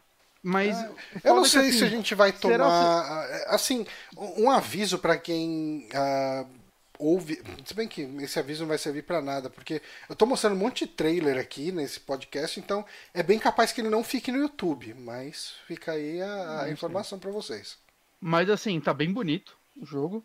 É, E assim, muita gente questionando se ele vai ou não sair sem ser VR. Eu acho que não, porque pelo que dá pra ver, assim, é. Cara, é um jogo típico de VR. Assim, A, é, mecânicas- a, a mecânica dele é muito baseada em. em- Em VR mesmo, Em né? VR, Em- né? no- nos movimentos e tal. Eu espero que ele saia pra PlayStation 4 ou 5, sei lá. Uhum. Porque eu quero muito jogar isso e eu não tenho grana pra comprar um VR de PC, é muito caro. E nem quero ter dois VRs, porque, né, foda. O Steam tava vendendo, acho que no Mercado Livre, acho que tava 12 mil, não era? Aí, porra, deveria ter comprado então. Por que você não vende seu carro e compra? Esse meu carro vale 2000, ele é 2007. Como, como que chama o, o VR do Steam mesmo? Steam VR? Ele não tem um nome diferente? Tinha o HTC Vive, era uma parceria que eles tinham, né? Não é do Steam, mas eles tinham uma parceria forte, mas o Notícia Steam lançou o tem alguma próprio. coisa, não tem? Hã? Ah, Vox, não sei o que. Não, provavelmente qualquer Steam de é PC. Steam VR tinha- mesmo. Qualquer VR de PC vai rodar esse jogo, eu acredito. É, até no final mostra. Steam Index, o Microsoft MR, Oculus e Vive. Uhum. Mas, caralho, lança pra Play 4 ou 5, não sei se o Play 4 ia rodar isso em VR bem. Procurei no, no Mercado Livre pro Steam VR. Eu achei algumas keys de jogos. E Aí. ele me trouxe também um ferro de passar roupa a vapor Black Decker. Caralho! Um ano de garantia. Vou até botar, botar aqui no vídeo. É, ó. Fallout VR, Torn VR, Skyrim VR e aqui o ferro de passar roupa a vapor Black Decker, um ano de garantia. Um ano de garantia num ferro é, é muito, não sei. Não sei. Mas vou deixar aqui. Ah, então, cara, sei lá, você tem alguma. Algo a acrescentar? Você tem alguma empolgação? Você gostaria de jogar? Eu gostaria muito de jogar, mas eu não me vejo ah, comprando um VR pra isso. Entendi. Eu, Eu mu- cara, minha vontade de jogar tá bem alta. Eu acho que existe uma chance de eu comprar VR no. Se eu comprar um Play 5. ah, Uhum. Mas como eu tô mais inclinado aí para Xbox, eh, esse desejo talvez não se concretize. Então é isso. Então é isso. Qual que é a próxima Vou jogar no YouTube, pelo visto. listinha aqui? Mas eu espero que esse seja um sinal, assim, da Valve voltando a fazer jogos. Porque uma coisa que a gente não falou, vou, não tá na pauta, mas vou falar por cima, é o lance da Campo Santo, né? Que os funcionários tiraram do Twitter que eles estão trabalhando no jogo lá, Tiraram no, do LinkedIn, né? Ou não? do LinkedIn, acho que do, Ou Twitter, também. ah, coisa. Tipo, o pessoal era designer nem, e aí o nome do jogo que eu esqueci. Que é um jogo que foi anunciado acho que em 2017, né? E... É, aí a Valve comprou eles e o jogo nunca mais apareceu. Ah, Campo Santo. Eu não lembro o nome do jogo deles lá. Mas e foi- aí mudou tudo pra, tipo, designer em Valve, sei lá. Uhum. Então, na Você acha que foi cancelado? Valley of the Gods. Valley of Vale Gods. of the Gods. Cara, eu não, não sei. Não- não tem ideia. assim, é muito esquisito que o jogo parecia que estava já bem encaminhado. Então, tipo, saca, lançasse nem se fosse uma bosta, cancelado, sei lá, mano. Não sei o que pensar sobre a Valve. Eu acho que ela não gosta mais de jogos. Só gosta de dinheiro, capitalistas. Isso aí. Eu, eu acho que a Valve tá mais que certa. Cancela tudo Não. o jogo. É isso aí. Isso aí. Próxima notícia, João. Você puxa essa? Posso puxar. Ah, a gente pegou aqui essa notícia no Tech Tudo, porque a gente só rouba a notícia dos outros. Que são cinco polêmicas da plataforma de jogos após o lançamento, envolvendo aí o Google Stage, obviamente. Google Stage que teve aí um lançamento, um pré-lançamento, né? O lançamento da Founders Edition, que pode ser considerado um early access, né? Você paga para ter aquele acesso antecipado, você tem aquele kitzinho que vem com aquele controle azul, ah, vem com aquele O, o Chromecast. o Chromecast mais 4K foda. lá, fodão, e daí você pode acessar já o Google Stage, pode jogar aí conectado na sua televisão. E daí tem as decepções Mas aqui da assim, galera. mas assim, né? Vale falar que pode ser visto como um early access, mas a Google tá tratando isso como um lançamento. Ela tá mandando pra jornalista fazer review se fosse um lançamento e tudo mais. Ah, então- não sei. Eu acho que tá. Eu acho, Minha- que, eu acho que ela tá tratando como um, um acesso antecipado mesmo. É, é, eu acho que ela... Porque eu não posso assinar o Google Stage agora. Não. Nem quando ele sair, porque não vai estar no Brasil. Não vai estar no Brasil. Mas enfim, Hum. é, eu acho que ele é. É, é- é o, o- Como se diz? É aquele. Não dá pra falar que é um beta. Eu acho que ele até é um beta, viu? É um beta. Eu, eu não tô vendo ela lançar assim. Ele é um beta, mas eu não tô vendo ele. É, Sabe Street Fighter V quando ele saiu, tipo, sem nada? Hum. Mas ele não era um Early Access porque não existia Early Access na Sony? Hum. Então ele era lançado como. É o jogo. Esse é o jogo, e aí depois da atualização, o que define um Early Access. Eu acho que é a mesma coisa. Eles não querem falar que é um beta, mas é um beta. Bom, sendo marketeado como beta ou não, a, a impressão que se tem aqui, que eu acho que nós dois, nós dois concordamos, é que esse produto lançado agora, ele tem toda a cara, cheiro e, e- e, sei lá, e, e cor de beta. Qual que é a cor de beta, Bonatti? Roxo. Roxo. Eu concordo com você. A cor do beta é roxo. E toda a cara, cheiro e cor de que deveria ter saído ano que vem, mas que fogo no cu tem que lançar agora. Ah, tem que sair, tem que aproveitar o. Se bem que podia até sair até março ainda, pegava o semestre. Né? Eu, eu não lembro pra quando ele tá programado de verdade. Hum, Não sei também, não lembro. A gente não lembra notícia que talvez a gente descubra. Mas o pessoal aqui do Tech Tudo fez um compilado de cinco polêmicas e vamos a elas. Quando virão os acessórios? É o, o, o Google Stadia foi anunciado com bastante destaque não só para seu serviço de streaming, mas também para acessórios oficiais que seriam produzidos pela empresa. Tinha aqueles controles, aquelas cor, cor wasabi, né? Tinha o controle da cor wasabi. Uhum. E tinha aquele contro os controlinhos preto com detalhe laranja, branco com detalhe laranja.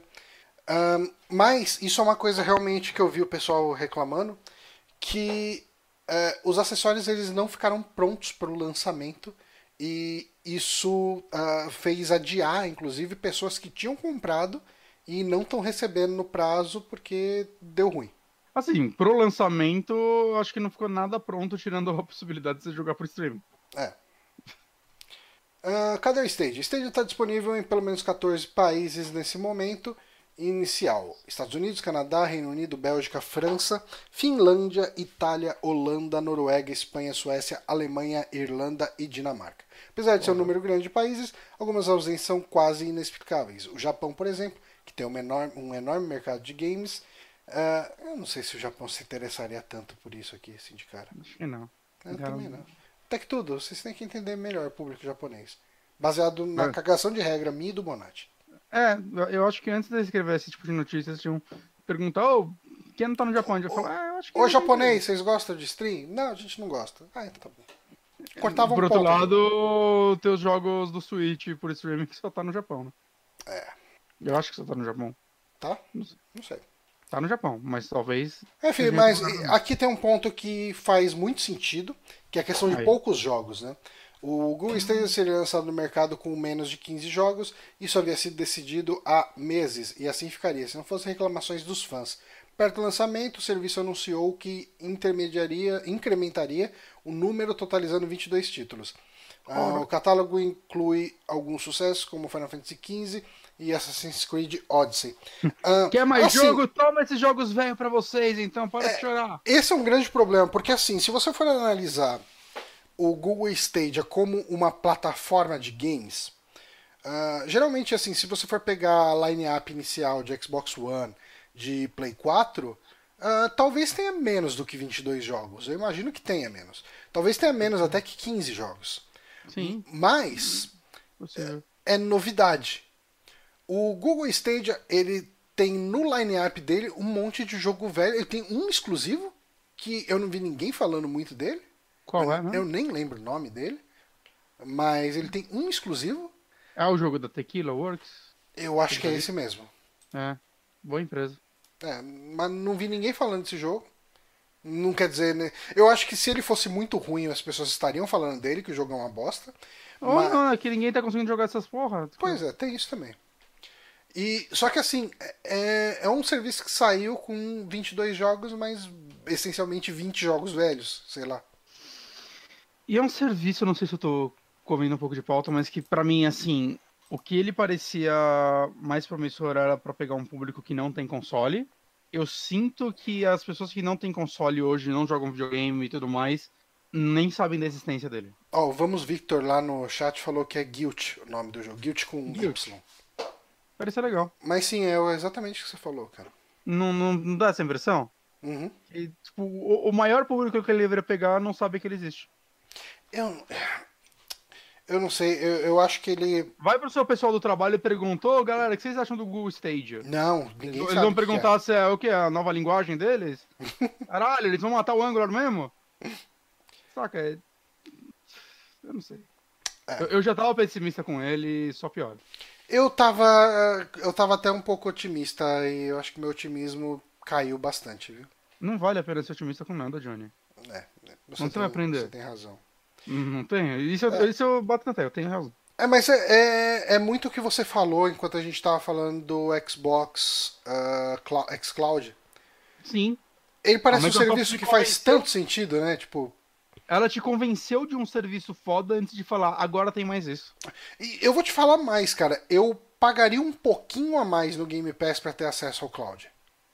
Se eu fosse usar, eu também. É, eu eu não tenho vontade de. É que assim, aí entra uma outra coisa. O Stadia, ele é um serviço ah, que. Ele até tem aquele modelo de negócio premium, que vai ser tipo um, uma Live Gold, uma PlayStation Plus, que você vai ter jogos né, ah, cada mês. Cada mês uns dois joguinhos Os tal. dois joguinhos e tal. Parece que o que foi dado até agora não é nada demais, né? Eu nem lembro. Destiny, talvez? Destiny já tá free to play, não? É. Sei lá. Não lembro o que é. Ah, mas ah, a ideia dele como produto mesmo é que ele venda os jogos e você acesse eles só remoto, né? E você vai pagar por um preço full por, por isso. Por outro lado, você não tem a necessidade de pagar por um serviço, certo? É. Sim. É, como que eu me vejo usando Stadia? No momento que ele tiver consolidado, ah, digamos assim, muito problema. Cara, todo console passa por alguns problemas de, de lançamento. E é uma tecnologia, e não vou dizer nova. Mas é uma tecnologia, tipo, é uma tecnologia em desenvolvimento ainda. Sim, sim. Mas assim, Que- uma Summer Sale, de repente aparece um jogo que não roda legal no meu computador, a um preço de preço de promoção do Steam no Stadia. Talvez eu, comprasse. tentaria. É. Uhum. Mas assim, teria que ser a mega promoção, sabe? Eu não pagaria 60 dólares num jogo de Stadia. Eu não vejo sentido. Aham. Assim, é, pode ser uma cabeça fechada minha gigante, mas pra mim não tem cabimento você pagar 60 dólares num jogo. Saca? Eu, eu não me sinto dono do jogo. Eu sei que isso é muito papinho de que a galera falava na época dos jogos digitais, mas no caso do Stadia, saca? É, sendo a Google que ama matar os serviços dela quando eles não dão certo bem rápido, a chance do Stadia fechar em 5 anos é alta. Sim. E assim, E, e eu acho que você Você- pode até puxar o histórico de serviços de stream né, sim, de jogos. E assim, se a, se a PSN morrer, eu ainda vou ter uma chance de fazer o download dos jogos antes dela morrer. Entende? Uhum. O Stadia não, é só. O Stadia a gente não sabe. Eu não sei quais são as cláusulas. Eu não sei se alguém já expôs as cláusulas de. Eu, Se o serviço parar de existir. eu nunca pagaria 60 dólares no jogo de Stadia. Não, não, de jeito nenhum.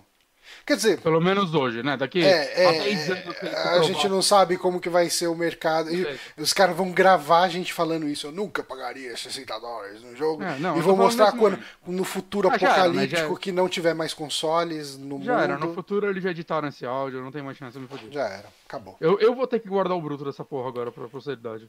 Mas, Hum. só falando aqui, voltando para a listinha do Tech Tudo, eles falaram aqui do alto uso de dados, né? Ah, Uhum.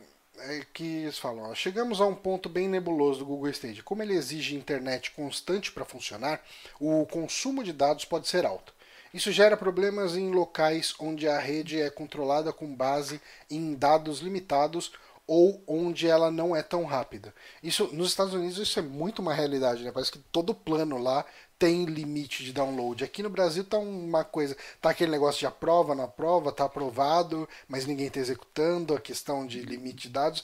Se o pessoal começar a jogar jogo em 4K, eu tenho certeza que Net, Vivo, todos esses caras aí vão botar a cláusula de limite de banda no ar. Falou, amigão, você já baixou 300 tera aí, para. Eu, eu acredito nisso. E se você estiver transmitindo um jogo a 4K, essa transmissão ela vai a volumes absurdos aqui. Eu acho aqui eles dão um exemplo de 1080p no Red Dead Redemption. Aqui não, Red Dead Redemption ah, por exemplo, com resolução 1080p e suavidade a 60 quadros por segundo, consumiu 1.55 GB em 13 minutos. Meu Jesus. É um jogo de umas 60 horas, né? 80 horas. Aí não tá né? tendo as comparações com Netflix e tal, né? Não. Mas Netflix é bem menos que isso, cara. Bem menos, bem menos. Bem menos. Eu acho que é tipo menos de 1 GB na qualidade máxima 4K é menos de 1 GB por hora. Será? Que é só isso? Eu acho, se eu não me engano, eu posso estar errado. Mas eu tô pensando. É porque eu já baixei no- uns filmes aí de, de 1080p por uns. Um filme de duas horas. A 1080p tinha, sei lá, uns 5 GB. É que depende do codec, depende de muita coisa. É. Eu acho que a Amazon é até menos. Eu acho que, Uhum. pelo menos na hora de download, eles têm umas opções lá e, tipo, acho que a maior opção deles é 900 MB por, por uma hora, se eu não me engano. Eu queria só comentar que eu tô intrigado pela imagem usada pelo Tech Tudo aqui, do Red Dead Redemption. Que eles pegaram uma imagem aqui do. Não parece o Arthur Morgan, mas talvez seja. Apontando uma arma. Ah, ok. Era a propaganda. Que você achou que ele tava apontando a arma pro Google Maps? Não, é que tinha uma propaganda social aqui foda? e a propaganda, boa parte da propaganda era transparente. Hum. E tinha um casal olhando pra ele e falando, vamos pedir uma pizza ou algo do tipo. E eu falei, caralho, por que, que usaram essa imagem? E ela tava me confundindo porque essa propaganda tava bem em cima da imagem e ela era parcialmente transparente. Então ela faz- parecia que ela fazia parte da imagem. Eu falei, mas por que, que eles escolheram essa imagem? Não, eles só escolheram uma política meio estranha para advertising no site deles. E daí o ponto aqui que eles falam é a questão de conexão, né? A conexão pode ser um problema para Stadia mesmo em locais onde a internet tem alta qualidade. No teste do Washington Post, o serviço apresentou atrasos em um jogo, em um jogo de tiro. O jornalista que realizou o teste alegou que a internet lá era de altíssima qualidade e mesmo assim o Stadia não teve uma performance sem defeitos. Ahn, eu vi, eu vi um vídeo do BRKS Edu jogando. Uhum. E assim, ah, uma coisa que me assustou e não tá nesses pontos, eu achei que, que estaria nesses pontos aqui, mas não está. Ah, inclusive, isso foi uma polêmica que rolou hoje ou ontem, ontem eu acho que na internet.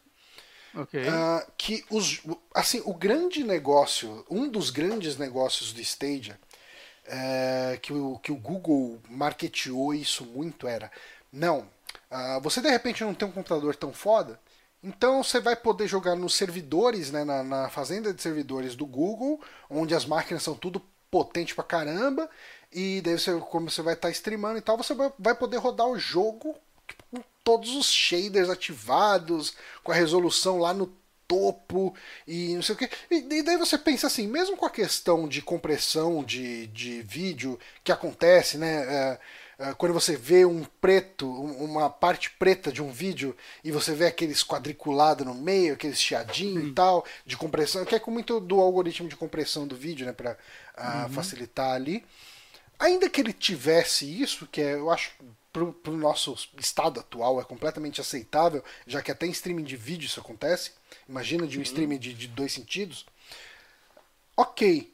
Mas você esperaria que o jogo pelo menos estivesse rodando com todas as opções de anti-alias, de eh, textura no máximo, de tudo. E, cara, a impressão que tava dando vendo o, o Edu lá jogando Destiny 2 Hum. e Destiny 2 e, e Tomb Raider é que ele tava tipo no médio, sabe? De um PC. Caralho, mano. Ele não parecia estar com, com todas as opções tipo no alto, sabe? Uhum. Tava meio. Você fala, "Hum, eu já rodei esse jogo melhor num, num Xbox One pé de boi, sabe? Tipo, E, o- e o foda ainda é que, tipo, tem aqueles vídeos que viralizaram, né? Que é coisas que não acontecem direto, mas, tipo, como posso dizer, de uns delay, tipo, de assim, da galera apertando o botão e tal. é, esse foi um vídeo que viralizou, né? Que o cara apertou o botão e um segundo depois o, o boneco É. pulava na tela. E poderia não ser o tempo todo, beleza. Uhum, Mas, saca, o fato disso acontecer já começa a queimar o, fio... queimar o filme e tal. uhum. Eu, eu não sei, cara. Não, eu, eu imagino. Assim, uma coisa é certa: é, esse tipo de serviço ele vai ter instabilidade. Vai. Eu acho que não tem como ele não ter. Se você tem instabilidade na sua internet, cara, às vezes você vai abrir o Google e você faz uma pesquisa e demora para ver a resposta.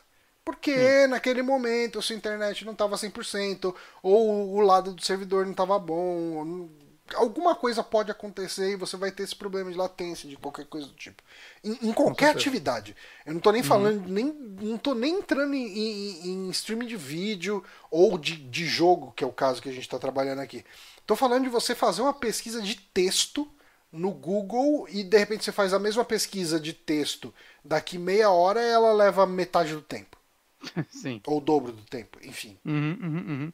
Pra não falar que foi cash, né? Uhum. É, vai, vai ter isso, cara. Vai ter problema. E eu acho que isso, nesse, quando você entra nesse, uh, nesse ponto da realidade, você tem que mitigar essa questão com algumas coisas, porque uh, eu acho que a principal deles é você oferecer uma contrapartida de tipo, ok, a gente sabe que você vai ter problemas de conexão, porque uh, eu vi pessoas que jogaram, pessoas fazendo review, que jogou no celular, assim, algum jogo, tipo Destiny, jogos, o Destiny no celular com aqueles, aqueles negócios pregados no celular que, tem, que viram um controle, uhum. liso, cara, sem delay, bonitão, jogo rodando, porra, curtindo pra caramba, beleza. Mas você uhum. vê um uhum. cara, tipo, num Washington Post, numa, numa internet fodona lá dos caras, que não, cara, tá, dando, tá tendo delay, tá tendo problema de compressão e tal. Então, eu acho que eles têm que compensar isso oferecendo, de repente, uma coisa mais barata. Uh, você paga um preço X e consegue jogar todos esses jogos aqui. É, é você precisa compensar isso de alguma forma. Uh, por que, que eu vou pagar 60 dólares num jogo que ele não vai estar tá rodando sempre direito? É, é, cara, motivo o público que a gente pensava era muito o público que, né, como eu falei, que não quer ligar para não liga para essas coisas, né? Até criança, sei lá, que vai ficar jogando no celular e tal.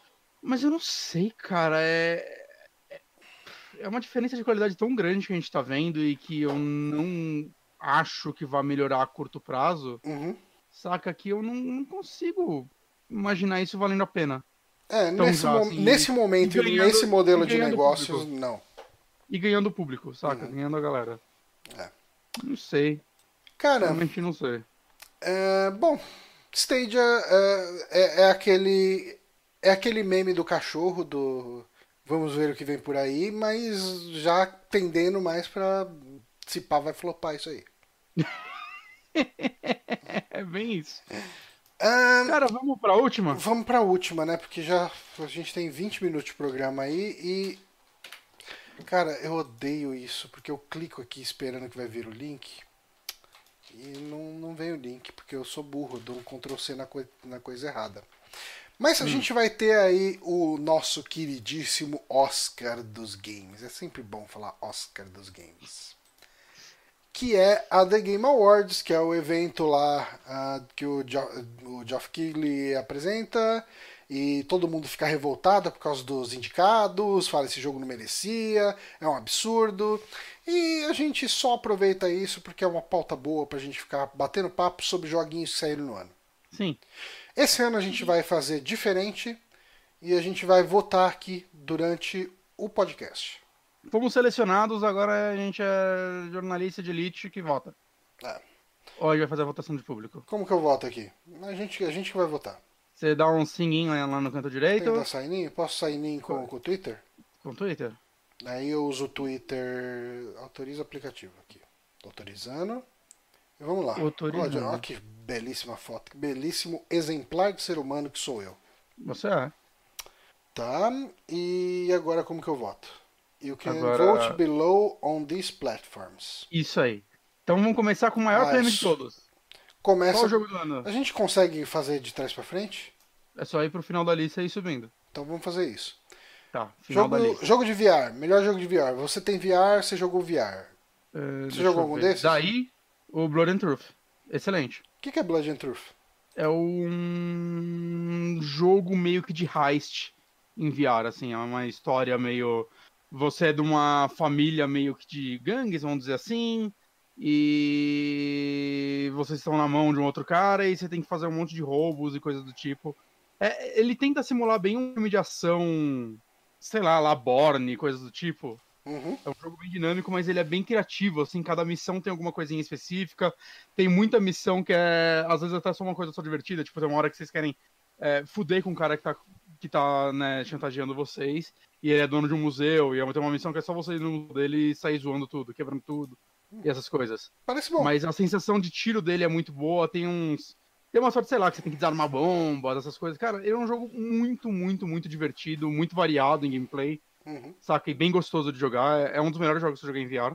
Eu queria muito jogar esse Trover Saves the Universe, que é da galera do Rick and Morty. Só que ele custa tipo 30 reais pra PC e 170 pra console. Ok. Então eu tô esperando a promoção, né? Dá pra jogar ele sem VR. Hum. Mas, né, eu quero jogar ele em VR. Você quer o VR. Vamos pro um- próximo, um próxima, pouquinho.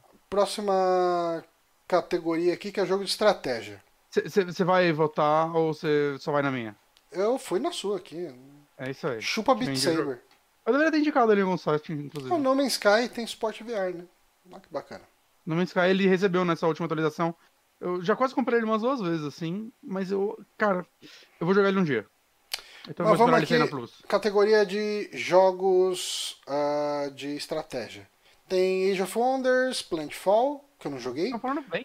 Ano falando bem. 1800, que eu não joguei. Nunca joguei um jogo dessa, dessa franquia Ano. Também não. Fire Emblem Three Houses, que eu joguei, terminei. Não, não terminei. Eu dropei depois que eu fiz um dos finais. É, Total War. tô aqui. Tropico Sempre, 6. sempre elogiado essa franquia. Wargroove. Wargroove. Ó, peraí, eu sei joguei Fire Emblem e Wargroove. Ah, É muito complicado, viu? Porque Sério? eu dropei. é tão fácil. Pra você, Fire Emblem. Fire Emblem. Nossa, nem sem pensar duas vezes. Então, eu joguei Fire Emblem até o final. Uhum. Ele não é um dos melhores Fire Emblems que eu joguei. Eu não joguei muitos Fire Emblem. Até onde eu joguei, ele é o melhor Fire Emblem que eu joguei. Wargroove, o- eu acho que ele é um o jogo Wargroove. muito bom, mas ele é muito difícil. E eu acabei desanimando de jogar ele por causa da dificuldade.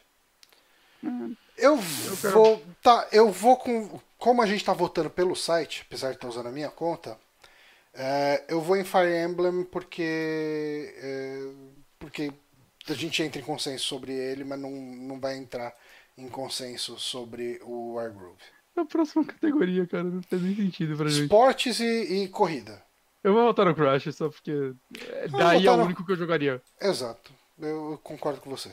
A gente vai falar os outros? Dirt Rally 2.0, PES 2020, FIFA 2020 e Fórmula 1 2019. Eu votaria no FIFA 2020 se o Giliard ainda falasse comigo. Mas como ele odeia a gente, eu não vou votar. Perdão um voto. Score and Music. Hum, Música, né? Melhor música. Cadence of Hyrule, Death Stranding, Devil May Cry 5, porra. Kingdom Hearts 3. Pelo amor de Deus, as músicas de Kingdom Hearts são muito ruins. E Sayonara Wild Hearts. Cara, eu acho que se eu tivesse jogado Sayonara Wild Hearts, ele seria meu voto, porque a trilha sonora dele é muito elogiada.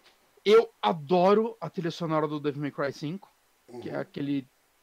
Que É aquele metal farofa da franquia. Eu tô muito afim de rejogar o Devil May Cry 5, vale falar. Eu acho que ele é um dos jogos mais divertidos do ano. Uhum. Mas Cadence of Hyrule, né, cara? Dá aquele quentinho no coração. Putz, cara. ah, eu tava muito inclinado a clicar no Cadence of Hyrule sem nem pensar muito. Hum. E eu concordo com você sobre Sayonara Wild Hearts. Se eu tivesse jogado, eu tenho quase certeza que ele seria meu voto. Uhum. Mas eu acho que as pausas que entram as músicas de Death Stranding, elas me dão um arrepio, cara. Elas são boas, mas elas são tão espaçadas que eu esqueço delas, eu acho. Tipo, eu lembro mais do momento do que da música. Mas Ai, é cara, eu- minha opinião. Mas eu total entendo. E a trilha licenciada dele, de modo geral, é boa. Sempre que eu vou pra basezinha, a primeira coisa que eu faço é escolher uma música botar e deixar música e tocando. deixar rolando. Enquanto Cara, eu vou lá dar um eu, cagão. eu vou, eu vou ceder e vou no Cadence of Hyrule com você, porque eu também, eu gostei muito do que Cadence of Hyrule faz na música, porque a música é muito legal se você conhece Zelda, e que é, Sim. é o caminho fácil. Se você conhece Zelda, você vai conhecer. Se você jogou Crypt of the, Necrodancers, você vai reconhecer os pedaços das músicas do Crypt of the Necrodancer É. no meio, mesclado com as músicas do de Sim. Zelda. E eu acho que casa tão bem, cara. Que... Eu joguei umas duas horas do Crypt of the Necrodancer e já captei isso e já deu tipo, ah, que da hora, com o que eles fizeram aí. Uhum, muito legal. Acredita que eu não terminei? Caramba, e ele é muito rápido de terminar. Eu, Eu fiz uma dungeon só, eu tinha que jogar e voltar. Ah, melhor RPG. É que, de novo, a gente entra no. Se eu tivesse jogado, seria Disco Elysium. Eu joguei umas 3 horas dele e vai ser ele pra mim.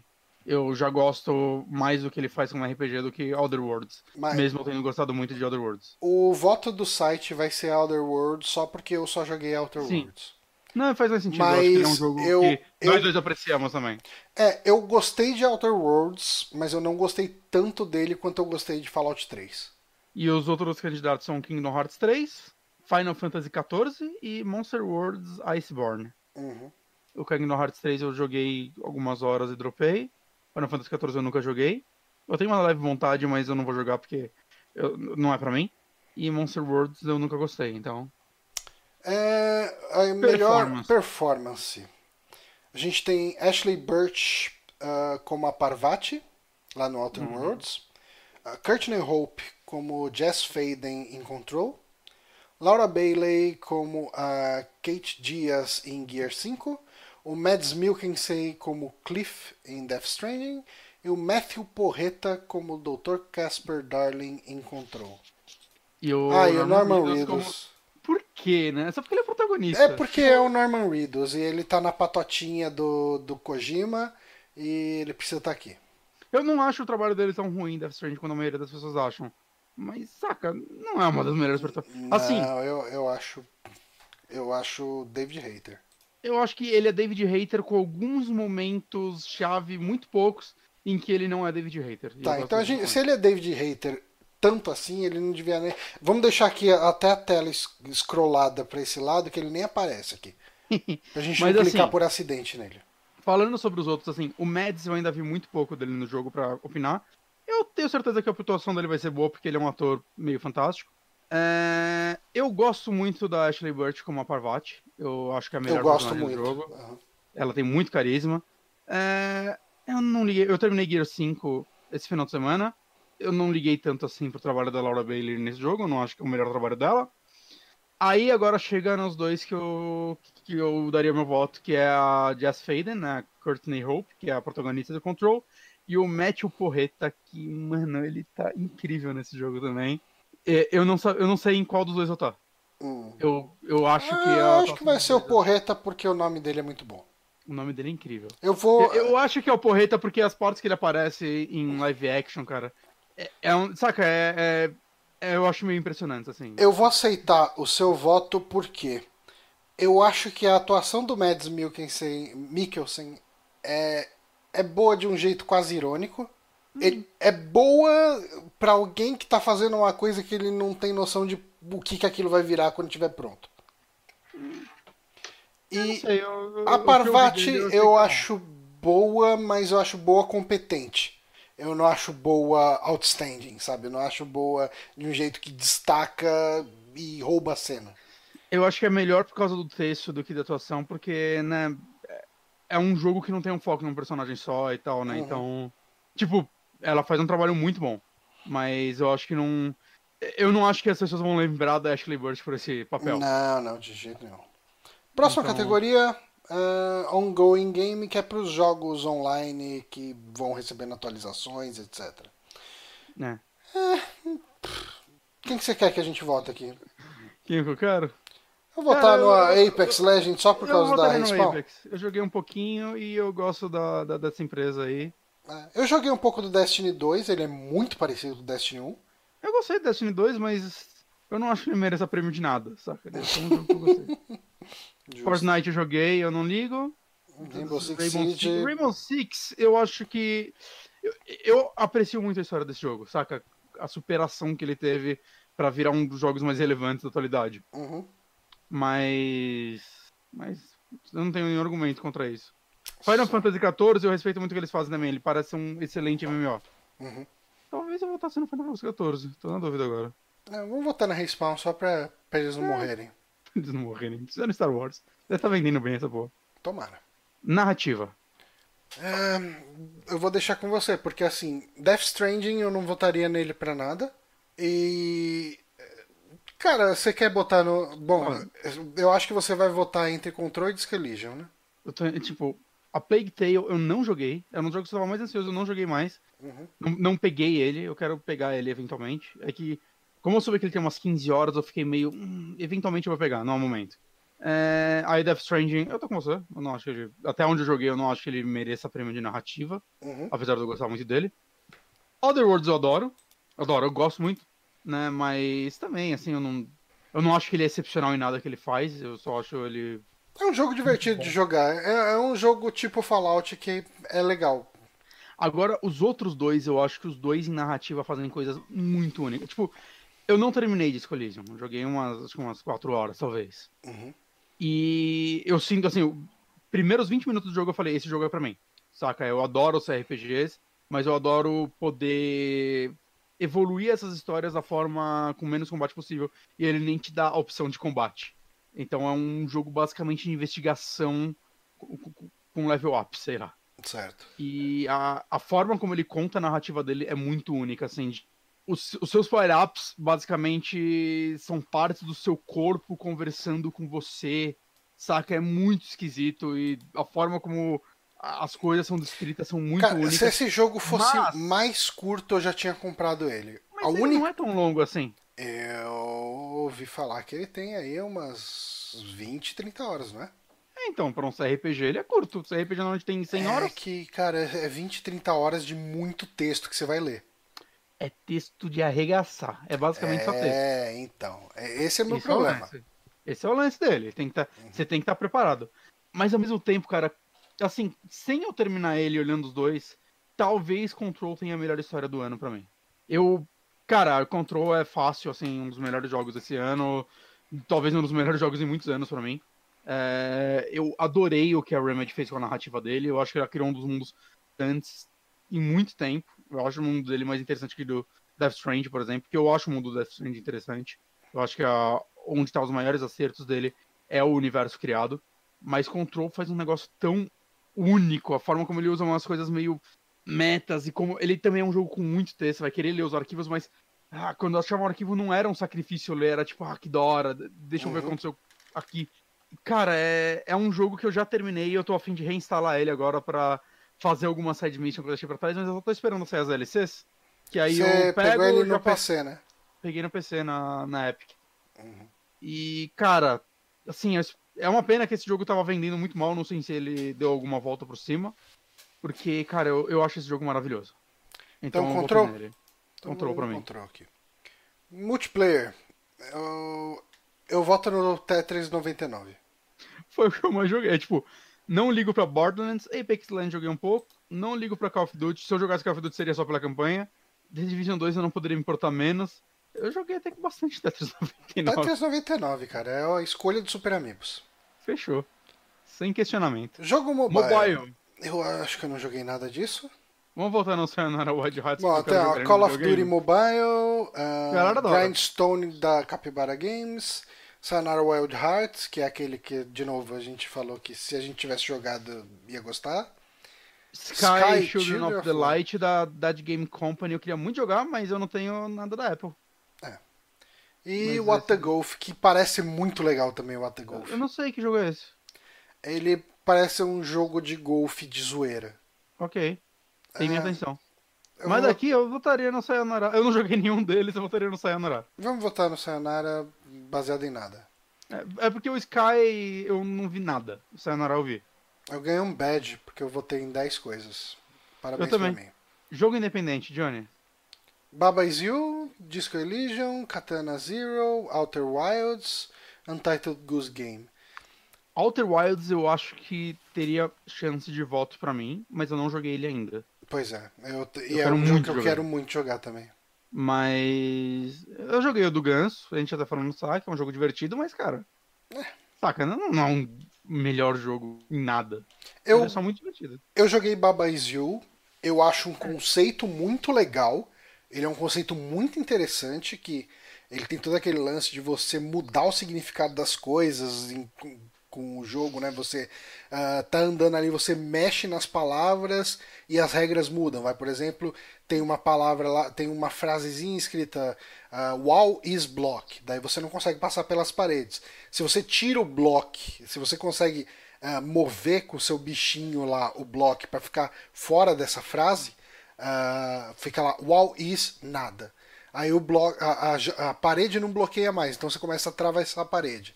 Ele é um jogo bem maluco, mas eu acho que ele chega um momento que ele fica muito difícil de você saber o que você tem que fazer. Ele fica muito absurdo e muito. Eu não peguei por isso. É, Eu ele sabia que ia me frustrar eventualmente. chega uma hora que você fica se sentindo burro.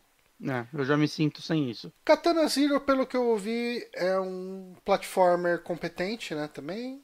É que o que ele parece legal é que, tipo, entre as portas que você mata a galera, tem um lance de um. Você falando com um psicólogo, psicólogo né? e tal. Eu tenho vontade de jogar ele, mas, saca, um dia eu jogo. Uhum. Tá sempre. Toda uma hora ele vai estar na Game Pass. era- Tá. Ah, bom, como a gente. Eu tô votando aqui pelo Super Amigos, eu acho que o único jogo que nós dois jogamos aqui é o Untitled Goose Game. Uhum. O voto vai ser ele. Que triste. Tá bom. Em quem você votaria aí? Disco Eu voltei no Disco Elysium. Tá. Ah, Games for Impact, que são os jogos que fazem você pensar na sua vida. Não joguei nada aqui.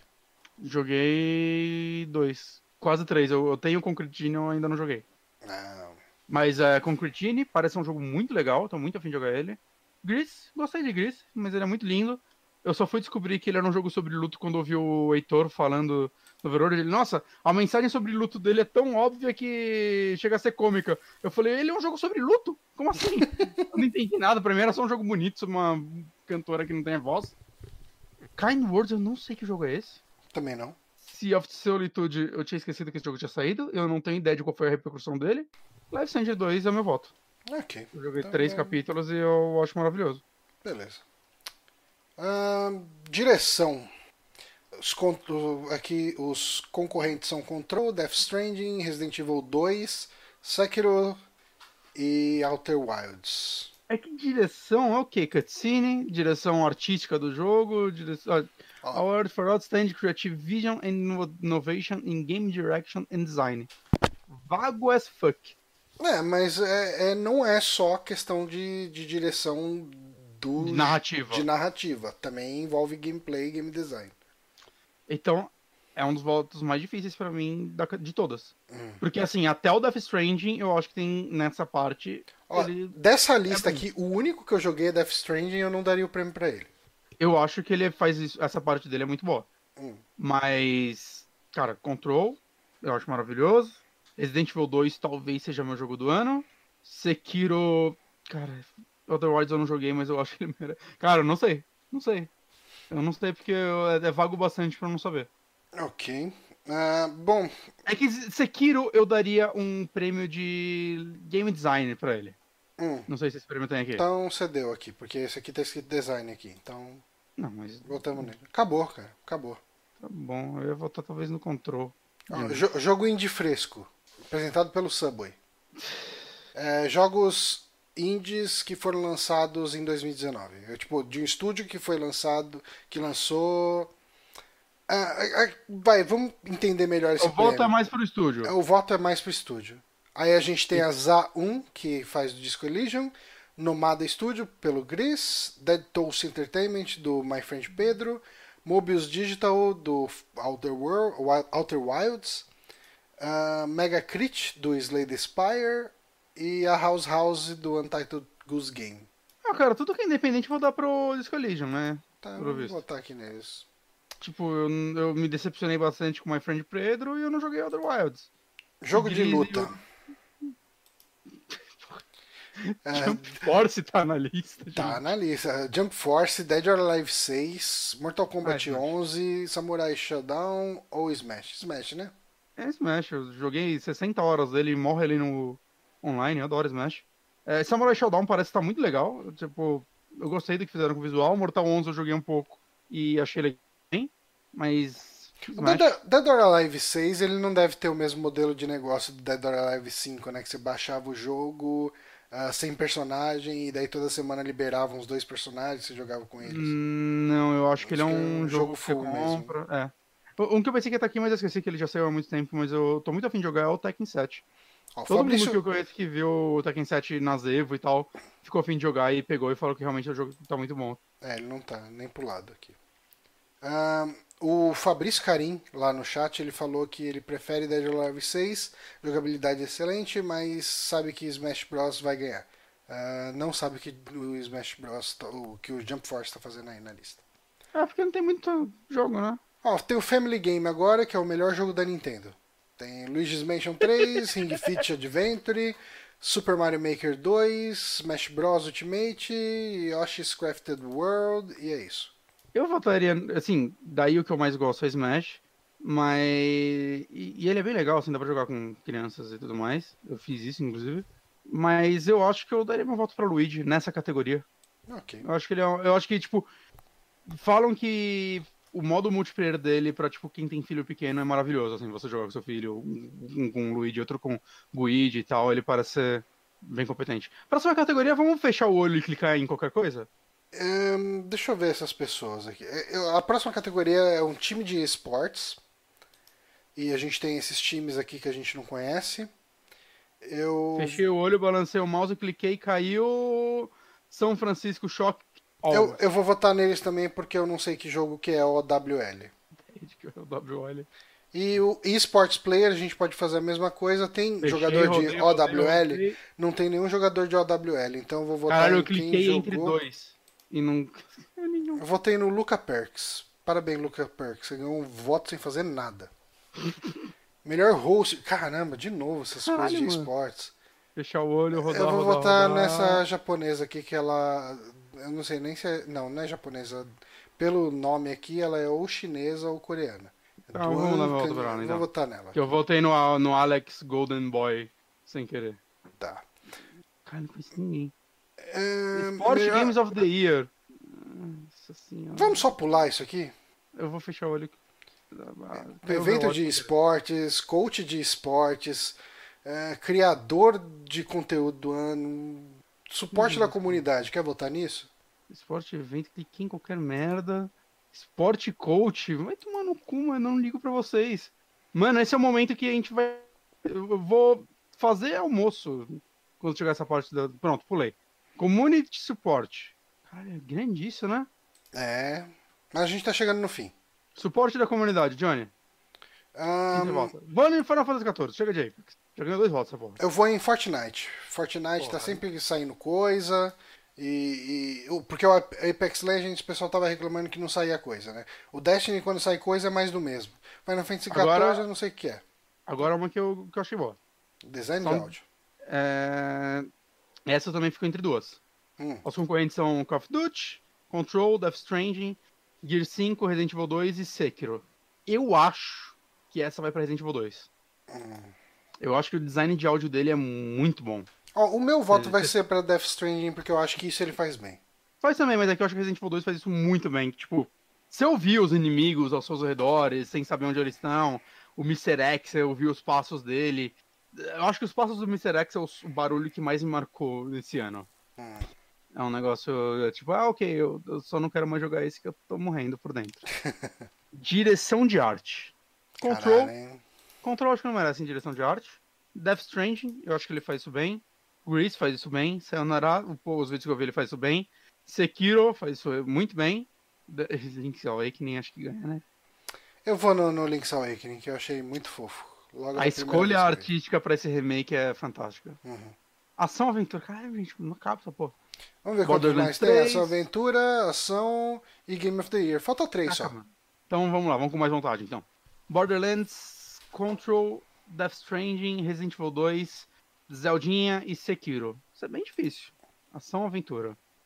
Cara, Eu eu deixo, eu deixo o voto pra você, porque eu não acho Death Stranding um bom jogo de ação e aventura, e eu acho Link's Awakening um jogo mediano. É, eu, eu fico novamente entre Control, Resident Evil 2 e Sekiro. Eu acho que não tem como, cara, nem combate e Sekiro. Ok. Sabe, eu, eu tô pensando em combate. Também que aqui tá falando de Venture, combinando combate, pu- foda-se, Sekiro. Ó, jogo de ação aí tem o Astral Chain e o Devil May Cry 5 aí, que você gostou bastante, hein? Pesou. Ó, Apex Legend, Astral Chain, o Call of Duty, Devil May Cry 5, Gear 5, Metro Exodus. Cara, acho que eu, eu gosto. Ai, Devil May Cry ou Astral Chain? Devil May Cry tem um combate melhor, mas Astral Chain, eu acho eu gosto mais de Astral Chain como jogo. Então vamos no Astral Chain. Votei, te ajudei a dar mais um voto pra Astral Chain. Aí, Não vai ganhar mesmo, né? Então. com certeza. É, agora, jogo do ano, Johnny. Agora, agora o bicho pega. Agora é porrada. Cara, é- essa categoria aqui mais me deixa triste. Control, Death Stranding, Resident Evil 2, Sekiro, Smash Bros. Other Worlds. Outer Worlds é muito. Por quê, né? Você sabe. Quiseram ter um diferente? É. E, tipo, novamente, eu gosto dele, mas jogo do ano? Vamos lá, Outer Worlds, melhor jogo do ano, nem fodendo. Até Zel- Zelda merecia estar aí no lugar dele. É, não. No lugar de Other Worlds, eu prefiro Zelda do que Other Worlds. É, eu prefiro Outer Worlds. Sério? Sim, Eu não esperava isso. porque. Porque. É, cara, a minha impressão do Ah, é, Zelda. você não gostou tanto do Zelda. É, é que assim, eu joguei ele logo depois do Link's Awakening Ah. e eu achei Link's Awakening melhor. Eu esqueci que sua opinião era diferente da minha. Exato. Perdão. Ah, cara, jogo do ano pra mim é. Novamente entre os três. Sekiro. É que eu não terminei Sekiro. Eu Uhum. deveria terminar. Mas Sekiro, Resident Evil 2 e Control. Mas eu terminei esse Resident Evil 2 cinco vezes. Talvez ele signifique algo pra mim. Ok. Também, né? Que depois da primeira, a última vez eu terminei uma hora e meia. Menos até. Mas eu acho que o meu jogo do ano é. Resident Evil 2? Ah, cara, Resident Evil é uma das minhas franquias favoritas. E Eu não joguei esse dela. remake ainda, cara. Você jogou o 7 recentemente, né? Joguei. Então, tá pronto pro 2. 2 tá barato em tudo, inclusive. Eu vou dar Na uma nuvem, olhada. acho que ele tá 30 reais na nuvem. Você tá zoando.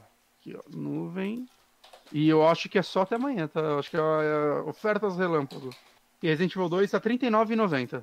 Porra, eu vou comprar. Fica Acabando aí o a dica podcast pra aqui, eu galera. vou comprar. É, tá. E tem cashback se você usar Melios ainda, 2%. Eita. É. Vou comprar, vou comprar. Cara, eu acho que Resident Evil 2. Eu, eu sei que ele não vai ganhar. Mas fica aí o, o voto dos Super Amigos. É, Resident Evil 2 é um jogo. Resident Evil é uma franquia importante pra mim. O 2 talvez seja o mais importante pra mim, que é um dos jogos que eu mais joguei na vida. E esse remake, saca, foi. Me emocionou bastante. Uhum.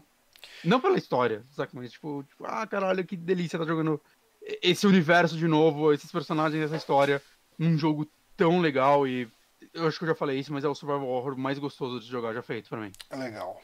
Então é isso. Bom, gente, com isso a gente fez aqui, a gente deu uma passada no- no- na premiação do Game Awards na- nas, nas categorias e vocês puderam saber um pouco mais sobre a nossa opinião. Ah, mas a gente vai ter a votação. Que dia que é o Game Awards mesmo? Eu fechei. É, ok. Watch. Talvez no Watch.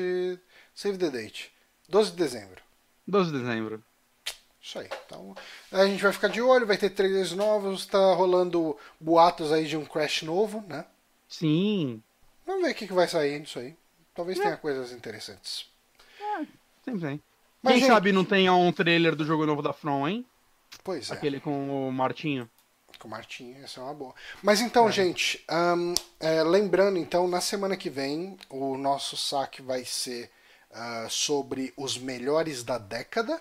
Uma coisa que com certeza a gente vai fazer é meio. Na verdade, eu agora nem tenho tanta certeza disso, mas eu acho que o mais possível é que a gente pegue, eu e Bonatti, cada um pegue um jogo por ano e fale um pouco sobre ele. Pode funcionar.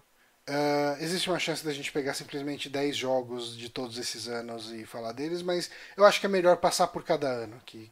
Aí fudeu, hein? Tem, Ah. tipo, o ano que saiu Zelda, Doom. É, o ideal é não pensar muito a respeito. É, Ah, isso é. e votar e. Ah, puto, o outro, acho que eu gostava mais. Ah, foda-se, foi um podcast. E- Não tá escrito em pedra. né? é, exato. tipo, não- você não tá escolhendo qual dos seus filhos vai morrer. Então, é, Será? Será, será. Mas é isso, gente. Na semana que é, o que eu ia falar é, semana que vem a gente vai fazer esse podcast. A gente deve escolher aí o melhor jogo de cada ano e falar um pouco também, escolher também para cada um de nós dois qual que é o, o console favorito em atividade de ah, de 2010 a 2019. Uhum. Mas eu queria que vocês propusessem a nós ah, outras categorias e ah, vocês podem mandar para contato@superamigos.com.br ou podem mandar no nosso Twitter, que é o superamigos, ou para os nossos patrões podem mandar no nosso grupo lá, a gente vai tentar deixar anotado. Ah, eu acho que os melhores lugares para isso acabam sendo o e-mail e, e os tweets, talvez, porque é fácil de rastrear depois. Sim. Ah, se alguém mandou um tweet lá e falou, pô, dá uma olhada lá e tal, manda no grupo de patrões também que a gente fica de olho. Exato. Mas, gente, o podcast de hoje foi mais longo do que eu imaginava que seria. Uhum, isso a gente cortou uma notícia que ainda. a gente cortou uma notícia. Eu queria agradecer muito ao pessoal que acompanhou a gente online. O Vamos Vitor tá aí desde o começo. O Fabrício Carim também. O Carlos Curono tá sempre por aqui assistindo a gente ao vivo. Lembrando que ao vivo estamos sempre às quintas-feiras, às nove da noite, menos quando a gente não tá ao vivo às quintas-feiras, às nove da noite. Mas normalmente a gente tá. Perfeito. Com isso, nós encerramos este podcast. Muito obrigado, Guilherme Bonatti. Tamo aí. E até a semana que vem. Arô.